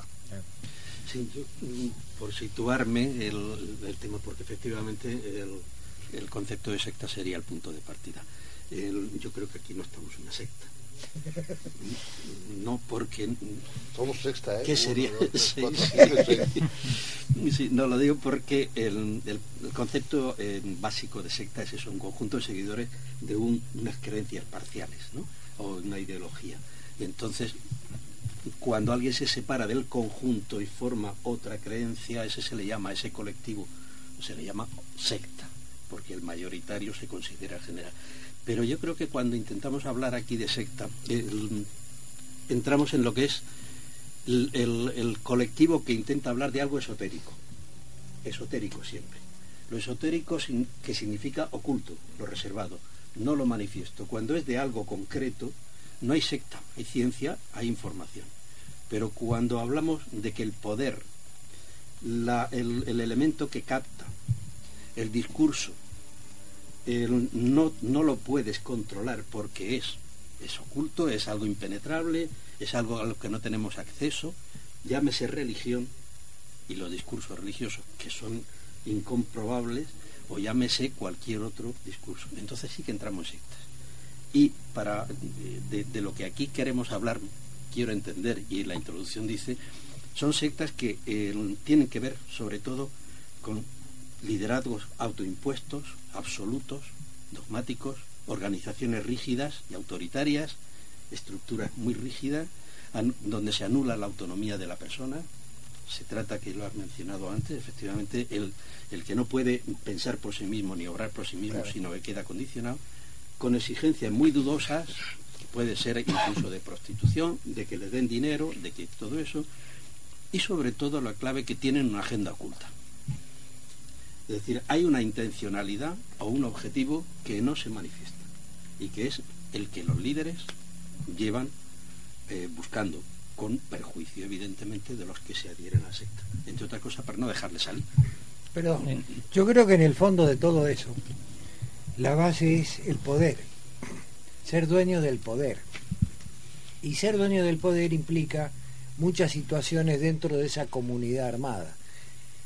No solamente en el aspecto económico, sino en el aspecto del sexo, la transformación y, y todo lo que eso incluye, porque en estos momentos, en lo que es Brasil, Paraguay, Argentina, hay un destape de, sectas tremendas. En Argentina hay 10.000, hay 90.000 seguidores dentro de los diferentes grupos. Eh, hace 15 días acaban eh, los padres con dos hijos, acaban de, em, digamos, sacrificar a dos hermanas de 6 y 8 años en una secta que supuestamente no sé a quién adoraba, ¿no? Pero ya vienen los sacrificios humanos, sacan eh, muertos de los cementerios, eh, entregan vivienda, entregan dinero, entregan... ¿Qué es? Es la entrega, es la dependencia. Que ese poder y dependencia de alguna forma está desparramado dentro de la sociedad también, aunque no sean sectas. Todo está piramidal, ¿no? Y lo más importante es que en este momento está ocurriendo un destape muy grande a nivel secta en lo que es Latinoamérica. Eh, la parte de, sobre todo la parte de los sacrificios, que cada vez se está popularizando más. Cada vez hay más sacrificio humano, más prestaciones. Pero ¿qué pasa? También hay más violaciones, hay más sacrificio con los críos, hay más pederastas, que son aceptados por todo el conjunto que participa de esa secta. Yo entiendo que los líderes de una secta solamente lo que pretende es el poder y qué es lo que pescan de todo ese conjunto de personas. Estar sobre ellos. Pero estar sobre ellos de alguna forma estamos siempre, tenemos a alguien arriba que nos quiere mandar, ordenar y quitar la libertad, ¿no? Mandar sobre ellos y, aprovecharse en beneficio propio claro, por en supuesto. las perversiones que puedan tener. La, capacidad de. Yo quiero entrar un poco a la colación de donde ha entrado José Ramón, que es el aspecto del comparativo con. que efectivamente estoy de acuerdo en que el, cristianismo pues, fue una, una secta, fue una religión minoritaria, a pesar de que Roma era politeísta, eh, no aceptaba una religión que predicaba lo contrario, que era, eh, decir, la, la, definición de secta vamos a encontrar que empieza, eh, el método de adoctrinamiento es contrario al sistema establecido en ese momento y a la idea establecida. Es contrario que Roma pretende que cualquier religión le aporte una recaudación normal de impuestos y el cristianismo no está dispuesto, dice que el dinero no es algo importante, eh, dad al César lo que es de César y a Dios lo que es de Dios y eso y otros puntos la, convierten en, algo perseguido. Según tenemos escrito en los libros eh, de historia es algo perseguido y de hecho tienen que refugiarse o por lo menos practican su rito en las catacumbas donde hemos encontrado símbolos y signos. Parece ser que no podían hacerlo no se ha encontrado de la época de antes de, la, de la aceptación del cristianismo de la conversión de, de Teodosio y todos estos emperadores que empezaron a aceptarla, no hemos encontrado templos exteriores, sino que estaban ocultos. No hay signos exteriores en la calle, como era habitual con las demás religiones, que tenían sus vírgenes vestales, etcétera. Lo que importa esto es eso, ¿no? Un poco, pero bueno. Hay una, una cuestión importante en este tema, es quién se mete en una secta y qué es lo que induce al individuo a entrar en sectas. Mm, porque mencionaban lo de Hispanoamérica, la parte. Hay como un, vacío de seguridad, de, saber a qué atenerse, de creencias. El miedo, hay, hay unos miedos fundamentales que llevamos todos, que es a la muerte, que es al, infinito, a lo que nos dicen de extraterrestre, etc. Entonces, ¿qué, cuál, ¿dónde está la necesidad? Es una búsqueda eh, de seguridad ante lo desconocido, ante lo incontrolable, ante aquello que, necesitamos un grupo de referencia para decir, ah, mira, si aquí tienen la respuesta, yo ya me quedo más tranquilo, ¿no? Necesitamos el grupo de, referencia y, y luego, además, cuando te metes, una de las cosas que se juega en toda secta es que me siento valorado, reconocido. Entonces, mi grupo de pertenencia que me va a proteger, me va a dar la seguridad. Y puede haber motivos personales que te llevan a eso, la debilidad mm, personal, los conflictos, las circunstancias personales, te llevan ahí buscando siempre protección, seguridad y demás. De ahí se van a aprovechar Perdón, una vez que entran. Lo que ocurre que siempre estamos buscando afuera. Estamos acostumbrados que nos digan por dónde debemos ir, qué debemos pensar y qué tenemos que hacer. Y la respuesta la tenés dentro. Dentro tuyo tenés todas las respuestas para ser feliz, nada más. Ellos no lo saben. Eh, pero es un esfuerzo personal, hay que trabajar y buscarla. Estamos acostumbrados a que todos te lo tienen que dar. Y te dicen, anda por aquí, hace esto o hace aquello otro. Pero dentro de cada uno de nosotros tenemos exactamente las mismas condiciones y elementos para llegar. Nada más que tenemos que ponernos a trabajar. ¿Cómo trabajamos? ¿Cómo se consigue? ¿Qué es lo que hay que conseguir? Y viene la secta y te lo dice. Bueno, justamente esa es la parte, la línea tan fina ¿eh? que separa una cosa de la otra. Al hilo de lo que se está comentando también de las inseguridades, que es una de las partes más importantes que carece hoy en día el ser humano. Siempre la ha tenido, pero hoy en día ella te dicen hasta de qué forma tienes que dormir, ¿no? Hasta incluso creo que ya te están metiendo eh, más cosas en la cabeza de cómo controlarte hasta en todas las partes, ¿no? Eh, lo que yo quería apuntar a lo que decía al hilo de Jesús es que no solamente en las sectas están la gente inculta o carente de, de, mm, educación, de ética, de carrera, sino hasta incluso con gente eh, culta, con carreras, están ahí dentro, pero la parte que les mina, es la que él ha dicho, es la falta de, de empuje, la falta de valores, eh, la falta de no saber por dónde van. Puede ser muy, muy eh, tener una carrera, puedes tener un eh, ser una persona prestigiosa, pero al final te queda esa parte eh, devalorada, que tan devalorada en la parte infa- juvenil, infantil, esa carencia de, personalidad que te la cubre, como él ha dicho, pues allí lo primero que te hacen es darte un valor y decir, este es mi territorio, aquí me encuentro bien, ¿qué quieres que haga? Y entonces, a partir de ahí es cuando entran ya, digamos, en la secta destructiva, que sería la secta eh, del líder mm, que pretende una finalidad económica. mm, Buscan, buscan patrones, buscan patrones. Lo- la- la- el que- el, Sí, que- sí, el sí, líder sí. de la secta, si observamos caso en cuando hemos hablado de, de los criminales en serie, como los killers, como era Manson, Manson tenía dos o tres seguidores que prácticamente era, una actitud sectaria. Sí, ellos buscan complacer. Ellos van a buscar a esa persona que está afligida, que está dolorida, que está en un momento antisocial, porque porque ciertos mm, casos como hoy en día que se están dando muy repetitivos en esta sociedad, como son la- las depresiones, crean eh, apartamiento, alejamiento del, del plano de la realidad, del factor social. Mm, independientemente que, que te, te doy mucha razón, Miguel Ángel, cuando has dicho lo de lo de lo de que, que- que tenemos que salir de casa, pues por desgracia no sabemos buscar respuestas en el interior, pero también es cierto que tenemos que ir, cuando estamos malos tenemos que ir al médico, cuando queremos pan tenemos que cruzar la calle a la panadería, cuando queremos ese consuelo eh, emocional, espiritual, llámese como se llame, y no lo encontramos en la sociedad, Porque puede está- aparecer ese falso, está ese falso eh, guía espiritual que te arrastran a... Porque está Amazon que te lo trae a casa.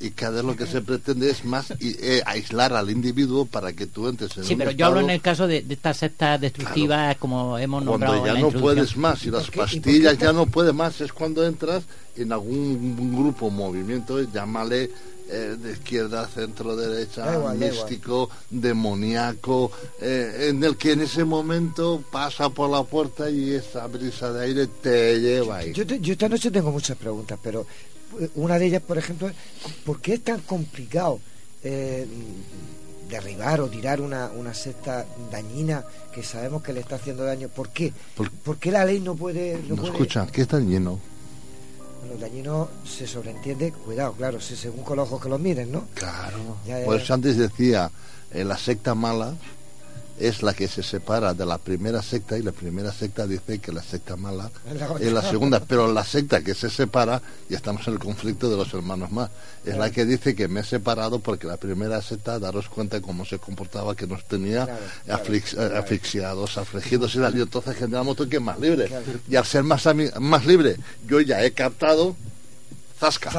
Pero perdona, eh, es que hay lo que se produce son discusiones de contenidos. Claro. Pero es que el problema de las sectas negativas que hablamos, los contenidos es simplemente un instrumento de control, de coger al individuo en sus vacíos y entonces le monta unos contenidos supuestamente muy bien estructurados y muy sabidos, pero no es más que un instrumento de control, no es de verdades ni de realidad, sino que juega con algo que te seduce porque piensa, ah, aquí está la magia del tema, pero es un simple elemento instrumental de, de- de control de las personas. Jesús, Fíjate, como todo, está eh, en esta vida. Todo es Ya, una pero, secta. pero que el objetivo es captar al individuo, o sea, un- un- el- no, no el, el si es verdad o no es verdad y discutir entre ellos. Jesús, yo estoy enamorado de ti. no hay discusión. Yo estoy enamorado de ti. Yo me las arreglaré para que tú formes parte de mi secta. Secta de dos como secta de millones. Sí, pero yo, yo- yo la verdad es que me, ten- me tenéis sorprendido, me tenéis sorprendido esta noche. Por- me tenéis sorprendido por- porque os veo muy en contra de las sectas. Cuando, sí, os lo digo de verdad.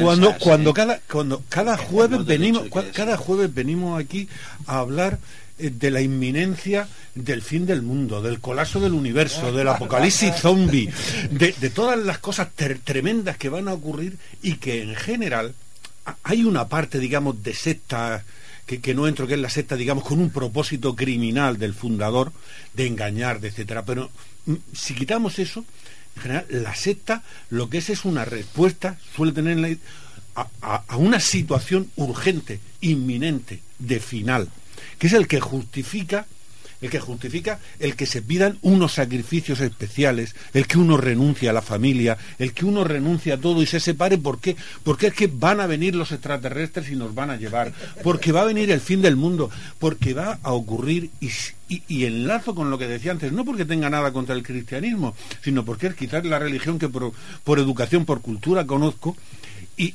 el cristianismo nace, el, perdón un segundo, Pepe, el cristianismo nace como una religión que, predica un apocalipsis inminente. Jesús dice, va a venir, y van a caer las estrellas del cielo, y va a caer la luna, y va a ser el fin del mundo, y no sabéis el día ni la hora. Pero, cuidado, pero llega y dice, mm, mm, dice, pero de cierto os digo, esto lo dice Jesús, no pasará esta generación hasta que todo esto acontezca. Es inmediato, va a ocurrir ahora mismo. Y por eso les dice dejar a la familia, dejar, no me importa mi madre, no me importa nadie. Está creándose una verdadera secta. Pero el, el- Por eso digo que no se... Sí, Sí, pero espérate que antes de la amenaza todo esto, yo entiendo que el escalón siguiente a todo lo que se está hablando es lo que hemos sometido, que es el dogma. Sin el dogma no hay secta. ¿No? Dogmático siempre el líder. Siempre, Siempre siempre. es dogmático. El peyorativo sí, en el sentido peyorativo. Tenemos Claro, que se tiene, se tiene tenemos algo que hacer fundamental. hincapié con el tienes dogma. una verdad, tienes la verdad, tienes una verdad que es Porque indiscutible, solamente- tienes una revelación que llegas y dices, eso no se puede discutir. Porque solamente yo tengo la verdad y solamente lo que yo os digo se, no- mm, se me ha re- eh, revelado a mí. Bueno, pero vamos, sí, casi todas las religiones se dice, se comenta, o se ha dicho que son como sectas grandes. Nada más. La- con una pequeña diferencia. La cristiana ni la de Testigos de Jehová ni masones no obligan a que nos quitemos la vida o nos suicidamos. ¿Cómo que no? No. No, No es que no, te lo obligan, no. pero consentía la- lo que está escrito, que creo que se va a desmentir o se está desmintiendo ya, es que en el principio del cristianismo, lo que era la andadura al circo para que sea devorado por los leones y ser mártires, ¿eso qué es? No te está obligando, pero te está diciendo que lo des Ahí- ahí todo. llevaba por- los romanos. por el- No, pero bueno, ahí llevaba los Que romanos. parece ser que eso no existió, Si pero iba- es una ya- y ya iba al circo, Pero ¿qué hacía? escucha, actualmente creo que dentro de un año y medio alguien dirá, votadme a mí, porque van a venir los otros y os va a quitar las pensiones. Sí, dar Yo- miedo. Nos hemos quedado mudos. Perdón, Pepe, yo creo, yo que hay, hay algo que eh, en este momento, que no estaba antes, pero sí está funcionando ahora para la captación, lo que se está buscando es la captación de los críos, de los jóvenes. ¿Y a través de qué? A través de toda la electrónica que disponemos en la mano. Entonces, ahí se captura ya, se trata de capturar más jóvenes, no por la necesidad que yo tengo de, sino porque te estoy comiendo la cabeza a través de la comunicación. Y esto es, por eso se ha masificado más en todo lo que es Latinoamérica, porque a partir de tener los móviles, la, y Facebook y la comunicación, está ocurriendo eso. Por eso pasaron de 70.000 a 90.000 en Argentina en, en dos años. Sí, yo, yo, estoy de acuerdo con eso, pero lo, lo, lo, lo que es cierto es que este tema no es nuevo. Yo cuando era adolescente, y yo no tengo la misma edad que algunos de, que son más veteranos que yo en esto de, del misterio, los que seguían en su época, en la época de Fernando Jiménez del Oso, eh, se seguía la ufología con mucho interés, por ejemplo, y recordáis lo de la misión Rama, ya se captaba gente joven, y fijaos que no había internet, que no había una puerta directa abierta, una ventana directa a tu casa, había que salir a la calle, había que buscar libros, había que, no habían tantos programas de, de radio ni, ni difusión del tema. Y sin embargo, ya se hablaba del peligro de que te captara. Yo he conocido, no voy a dar nombres, he conocido y rozado con algunas, digamos, sectas en, en su definición amplia de que estamos hablando aquí esta noche en el debate. Y, y- y- y- y reconozco que en aquella época no era a lo mejor tan preocupante porque no era tan divulgado. Hoy en día lo que pasa es que con el bombardeo del Internet, pues como tú bien No era tan masivo. es masivo y por lo tanto causa más daño y aparecen no una, aparece 50.000 microsectas, diría yo, más que sectas. ¿Y no estarás de acuerdo conmigo que varía la definición de la secta y la forma de la secta de aquella época ancestral, hasta hace 20 años, de la que hay ahora? Yo creo que sí, José Ramón ha metido un poco el dedo en la llaga esta noche, como por ejemplo de la formación de y otras religiones, como el cristianismo. Pero, pero va- varían en la evolución del ser humano. Y yo siempre Pero- insisto en la evolución. Es muy importante tener en cuenta que hoy en día existen, eh, como, como quizás sean lo- lo- las, unas sectas muy modernas que hemos visto a última hora aparecer muy nuevas, solamente hay una finalidad, una finalidad puramente económica. Antaño Pero- pudo haber más, perdón, más Paco, idealismo. Yo creo que eh, el, el resurgir y el surgir y, y aumentar todo esto es la pérdida de valores. Es Pues donde no. yo ya, es donde yo quería mm, parar. Pero todas las sociedades Eh, han, tenido y tienen su, su pérdida de valor. Es, es increíble que una, que una- pero, pero ahí está al otro lado del mar, al otro lado del charco tenemos América y tú estabas hablando de América. Paco. Ha perdido los valores por el camino también. Y, Bueno, y- lo- y lo- lógicamente Los, ro- están- los- los romanos ya hablaban de que la juventud romana había estaba perdiendo los valores. ¿eh? Eso es algo continuo. aquella frase. ¿no? de, de Asterio Belli, dice, he nacido demasiado tarde en un mundo demasiado antiguo. Pero vamos a ver, cuando se habla de que se pierden los valores, es precisamente el campo de cultivo de las sectas, porque vienen a ofrecer el valor máximo, absoluto, dogmático, salvador y demás. Pero- El, el tema es, mm, si algo tenemos que transmitir, digamos, eh, desde la reflexión, es la capacidad de distinguir dónde hay una ayuda al pensamiento, a la reflexión, a la búsqueda de uno mismo. Por ejemplo, los grupos de autoayuda eh, son gente mm, que buscan lo positivo del individuo, pero nunca, por ejemplo, ni le impiden pensar, ni le obligan a mantenerse en el sitio, ni le imponen un dogma absoluto, ni tienen un líder que no, que no hace otra cosa más que controlarlo, ni le bloquean el pensamiento. A veces sí, se lo tocan y más de la cuenta. Pero cuando hablamos de sectas negativas tenemos que fijarnos sobre todo en cuáles son los objetivos últimos ocultos de esa secta. El control de los individuos, el beneficio de su economía, el manipularlos para otros efectos, Otras prosti- causas. prostitución, los niños de Dios dichosos, Sí. prostitución pura y simple, pero iban con una devoción, y lo digo porque he conocido, he tenido alguna amiga que cayó en, en- en las manos de, de los niños de Dios, una bellísima persona, dejó a sus hijos, dejó a, sobre todo al marido, y estaba metida en el mundo de los niños de Dios. ¿Cómo coño? Perdón. Podía, enten- podía entenderse esa caída. ¿eh? Y es porque le ofrecen mágicamente la solución a sus valores que no encuentran. Pero justamente todo eso es la carencia, porque es muchos años, muchos, muchísimos años que te están diciendo por dónde debes ir, qué debes pensar, qué tenés que hacer, y de alguna forma no tenés la libertad de esa búsqueda tuya de decir, ¿quién soy yo? ¿Qué, le- qué, qué persona vive dentro mío? Siempre estamos mirando hacia afuera. Ahora yo pregunto, ¿cuántas veces nos miramos hacia adentro?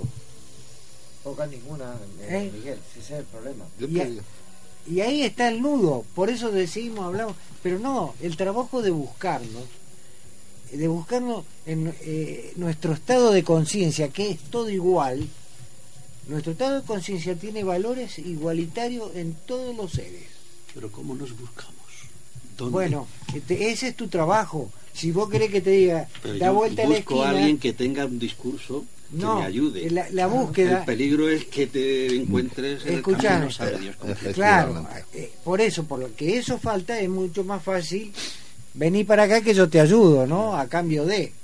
¿Cómo le dices tú ahora mismo a la juventud a través de las tendencias de, de- de, digamos, electrónicas, tendencias de Internet, que la secta de hoy es el rendir culto al cuerpo? Por ejemplo, sí. Ya no estamos hablando de religión, eso es una secta porque detrás de eso hay una cantidad de gente eh, como ropa, eh, perfumes, modas, viviendo. Eso también es una secta. ¿Cómo le dices a un chaval? Es que está todo de alguna forma sectorizado. Por eso he dicho yo, hasta que yo me considero una secta, cuando estoy enamorado de Jesús y lo quiero atraer hacia mí, utilizo todos los recursos de un líder para captar su. Y lo estudiaré y le diré que por aquí peca, lo veré y le entraré. Y caerá en mis manos, pero no como tal, sino a lo mejor por amor, digamos, una secta amorosa, lo necesito, tiene unas necesidades eh, que, o sea, tiene unas cualidades que son necesidades mías. Y a la inversa, pues también es lo mío, es lo mismo. ¿Y cómo se puede combatir eso? No hay forma. Entonces, ¿qué, qué solución le damos? Esa es la clave de cuando se habla de falta de valores. Sí, siempre. Por eso digo, eh, si algo tenemos que aportar es la reflexión de cómo evitar caer en manos de los que te van a manipular. Es, decir, mucha observación, aparte de efectivamente trabajar la espiritualidad personal, la formación, la reflexión, todo eso. Y, y tener sobre todo muy clara la atención de dónde están los riesgos, es decir, los indicadores de perversión, digamos, de la secta, que no te va a aportar bien, que va a sacar beneficio de tu persona y de tu desgracia. Perdón, Jesús, siempre, cualquier persona, antes de tomar una, cuando toma una decisión, la que sea, en el transcurso de un día, siempre tiene dos consecuencias. Lo que pensó y razonó, y esa otra cosa de acá adentro que le dice, está bien, hacelo o no hacelo. Y a veces imponemos ese razonamiento con ese estado de conciencia. Y ese es el camino. Porque si vos tu estado de conciencia te dice, yo no lo voy a matar a Pepe, y yo pienso, sí lo voy a matar a Pepe, estoy enfrentándome ¿eh? entre lo que no debo hacer y lo que quiero hacer. Y ahí es donde está la diferencia. Es como el porro, la coca, el alcohol y todo lo que vos pongas por delante. El que sale con una mujer siendo casado, ¿eh? perdiendo los valores contractuales, él sabe que no. Ah, pero total, ¿eh? Pero su estado de conciencia dice, eso no, no está bien. Ah, pero yo lo hago igual. ¿Qué pasa? La costumbre de perder ese estado de conciencia es una montaña que vas tapando que cada vez la conciencia va desapareciendo. A pesar de que la tenés, no la escuchás. Por eso digo que lo importante es entablar esa comunicación con uno mismo y decir, ¿esto lo hago o no lo hago? ¿Eh? Y ese es el camino. Porque si vos decís, ¿cuáles son los parámetros para ayudar a la gente? Ese es el camino, escucharte. Pero tú estás hablando de entrar en un estado de conciencia donde mis valores ahí se van a sentir protegidos. Eso también es una secta. Yo creo que estamos Aquí utilizando... Estamos hablando y, y cada vez que hablamos es una secta. Claro, que es una secta. Nada. No, pero... ¿Será buena o será mala? Ah, vale, pero yo vale, creo vale. que, que- que depende, de- depende. Yo, yo estoy intentando utilizar un, un concepto, yo creo que aquí relativamente estricto de secta, ¿no? Pero mm, aquí querría ampliarlo. Yo, yo lo primero que querría hacer es, es, mm, decir, discrepo, la verdad, en que vivamos en un mundo con menos valores que los que habían antes. Yo ya soy bastante mayor y, y yo no lo sé. Yo veo a mis hijos con muchos más valores que los que yo tenía, con muchos más. Veo una juventud en general mucho mejor que la que había antes. Una juventud más libre, más informada, más culta, mucho más de lo que tenía, de lo que éramos entonces cuando yo podía estar en los años 60 o 70. Y, y cuando hablamos de, ir a buscar y de que y de que reflexionemos y que no nos lo digan y de que estas se lo van diciendo por el internet, a nosotros no nos lo decían por el internet. A nosotros nos lo decían en la escuela, nos lo decían en el púlpito, nos lo decían en todos esos sitios lo que había que hacer. Nosotros no teníamos opciones de pensar. Eh, creo, en, ese sentido, eh, toda esa sociedad, todos esos valores, toda esa religión constituía no una secta, pero constituía una máquina de pensamiento forzado a los ciudadanos para controlarlos, similares a los que... ¿Qué ocurre?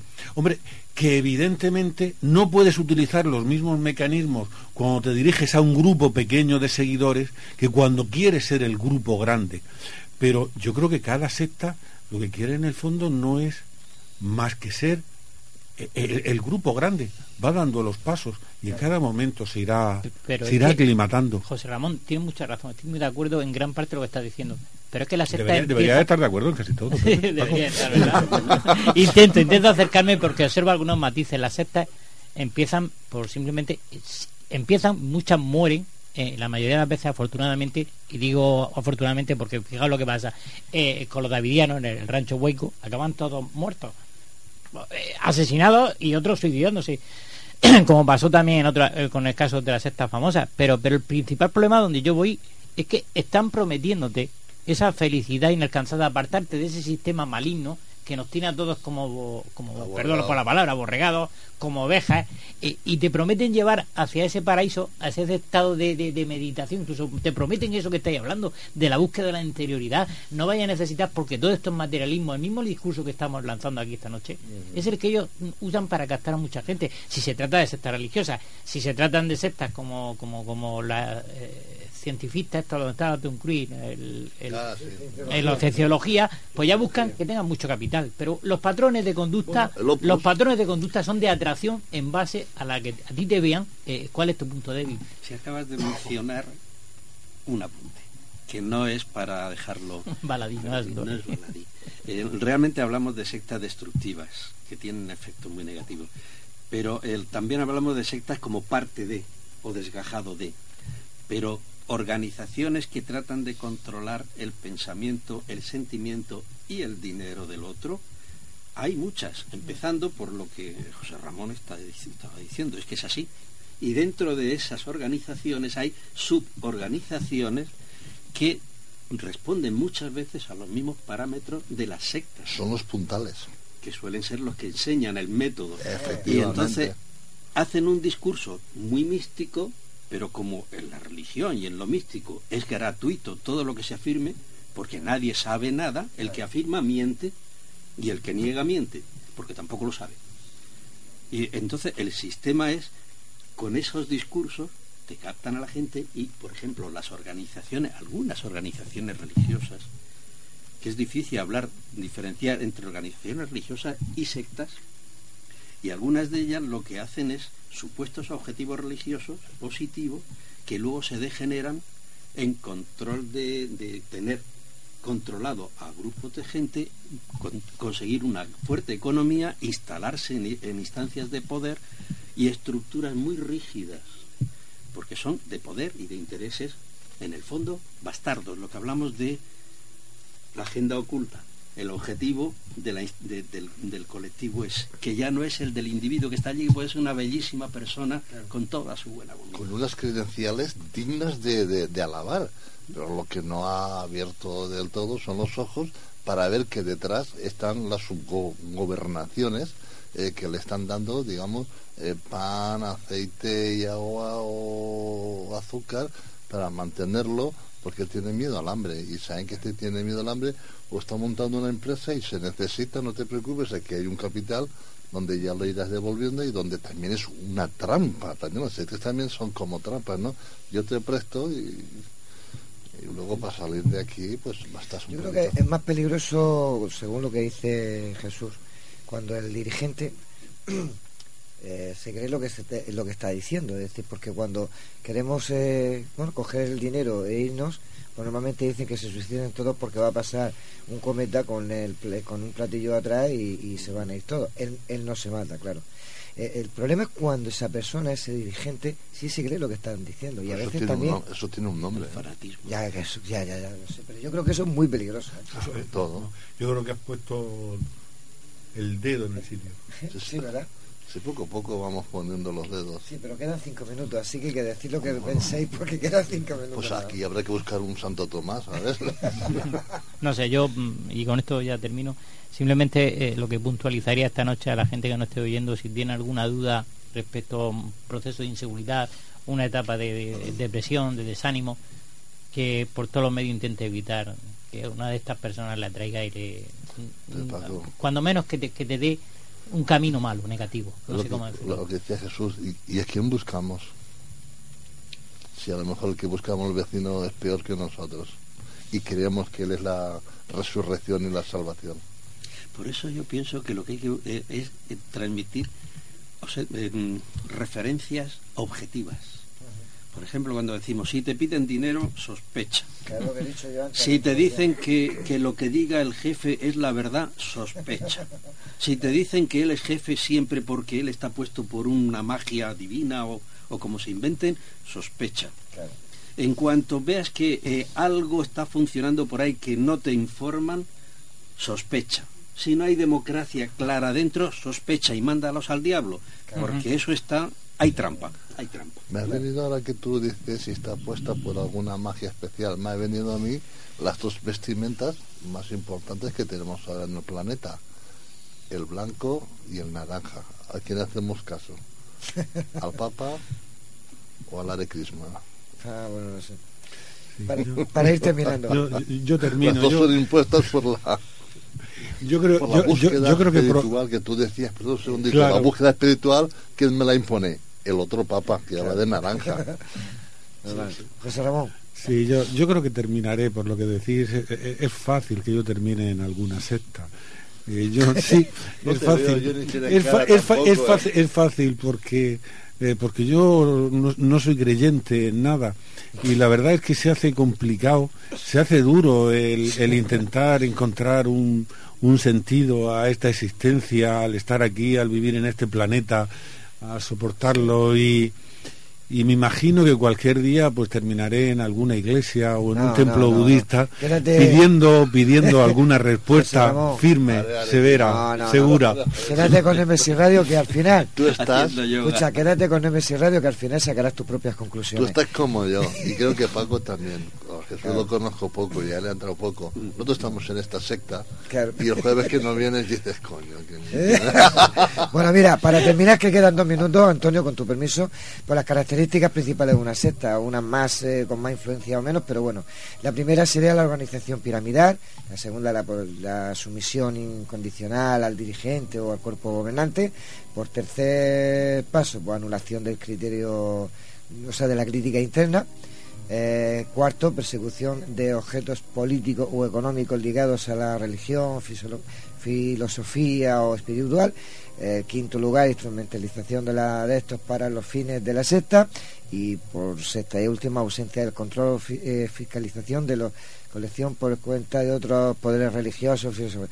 Total, hasta aquí hemos llegado que como ha dicho Jesús y he dicho yo al principio, cuando nos encuentre un poco a bueno quemado, cortamos y nos vamos. Antonio, hasta aquí. Pues exactamente, José Antonio, hasta aquí hemos llegado. Muchas gracias a todos los contertulios que una semana más eh, ha sido magnífico escucharos. Gracias a todos nuestros oyentes y José Antonio, dale que nos vamos. Pues toda la información del programa la pueden seguir por nuestro Facebook, Nemesis Radio. Tenemos un Radio arroba canalmurcia.com y tanto en el Facebook como en el correo electrónico y en el WhatsApp podéis dejarnos vuestros mensajes con cualquier cosa que queráis contarnos.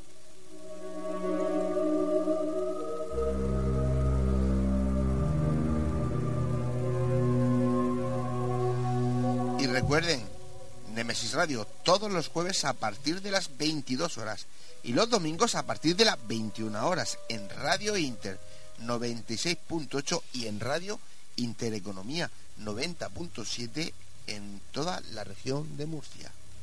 Por internet, ya saben, a través de la web www.lainter968.es.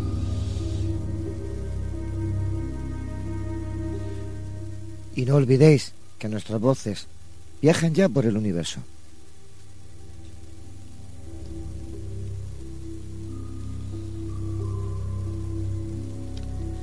Pues queridos oyentes, les deseamos que tengan una feliz semana y les esperamos el próximo jueves a las 22 horas aquí en Nemesis Radio.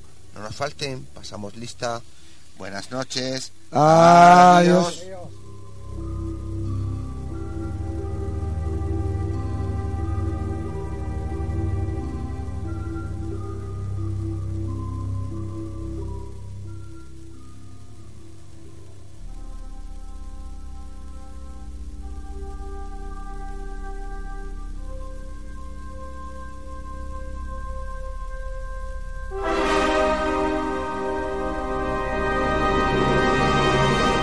¿Estamos solos en el universo? ¿Quiénes son los verdaderos artífices de las pirámides? ¿Hay vida extraterrestre? De ser así, ¿es posible que ya estén entre nosotros? Psicofonías, Ouija, ¿nos hablan los muertos? Némesis Radio, viajando a lo desconocido sobrepasando el horizonte de la conciencia. Némesis Radio, programa dirigido y presentado por Antonio Pérez y José Antonio Martínez. Todos los jueves a las 10 de la noche y los domingos a las 9 en Radio Inter y Radio Intereconomía, región de Murcia. Némesis Radio.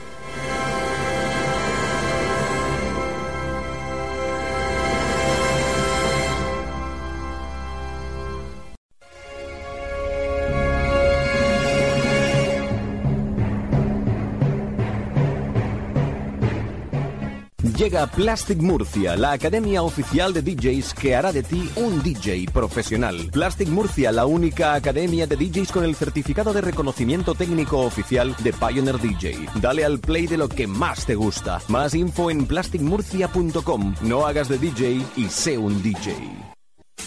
Te proponemos el plan perfecto para esta noche. Una cena en restaurante Llaveo donde disfrutar de su cocina tradicional pero innovadora. Y para continuar la velada con tus copas, Café Lounge Kaizen. La combinación perfecta la tienes en restaurante Llaveo y Café Lounge Kaizen. Llaveo en Plaza del Casino y Kaizen en Calle Mayor 30, La Alberca. Te esperamos.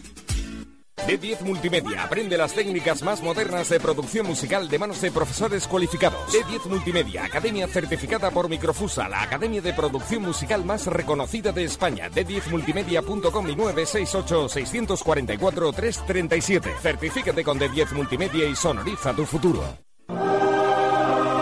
Fotos Orión. Hay momentos importantes en tu vida que no puedes dejar pasar. Inmortaliza tu evento en fotografía y vídeo con Fotos Orión. Porque las cosas especiales solo ocurren una vez. Fotos Orión. Profesionalidad y confianza. Calle La Gloria, número 32, frente Antiguo Tornel, La Alberca, Murcia. Teléfono 868 94 30 13.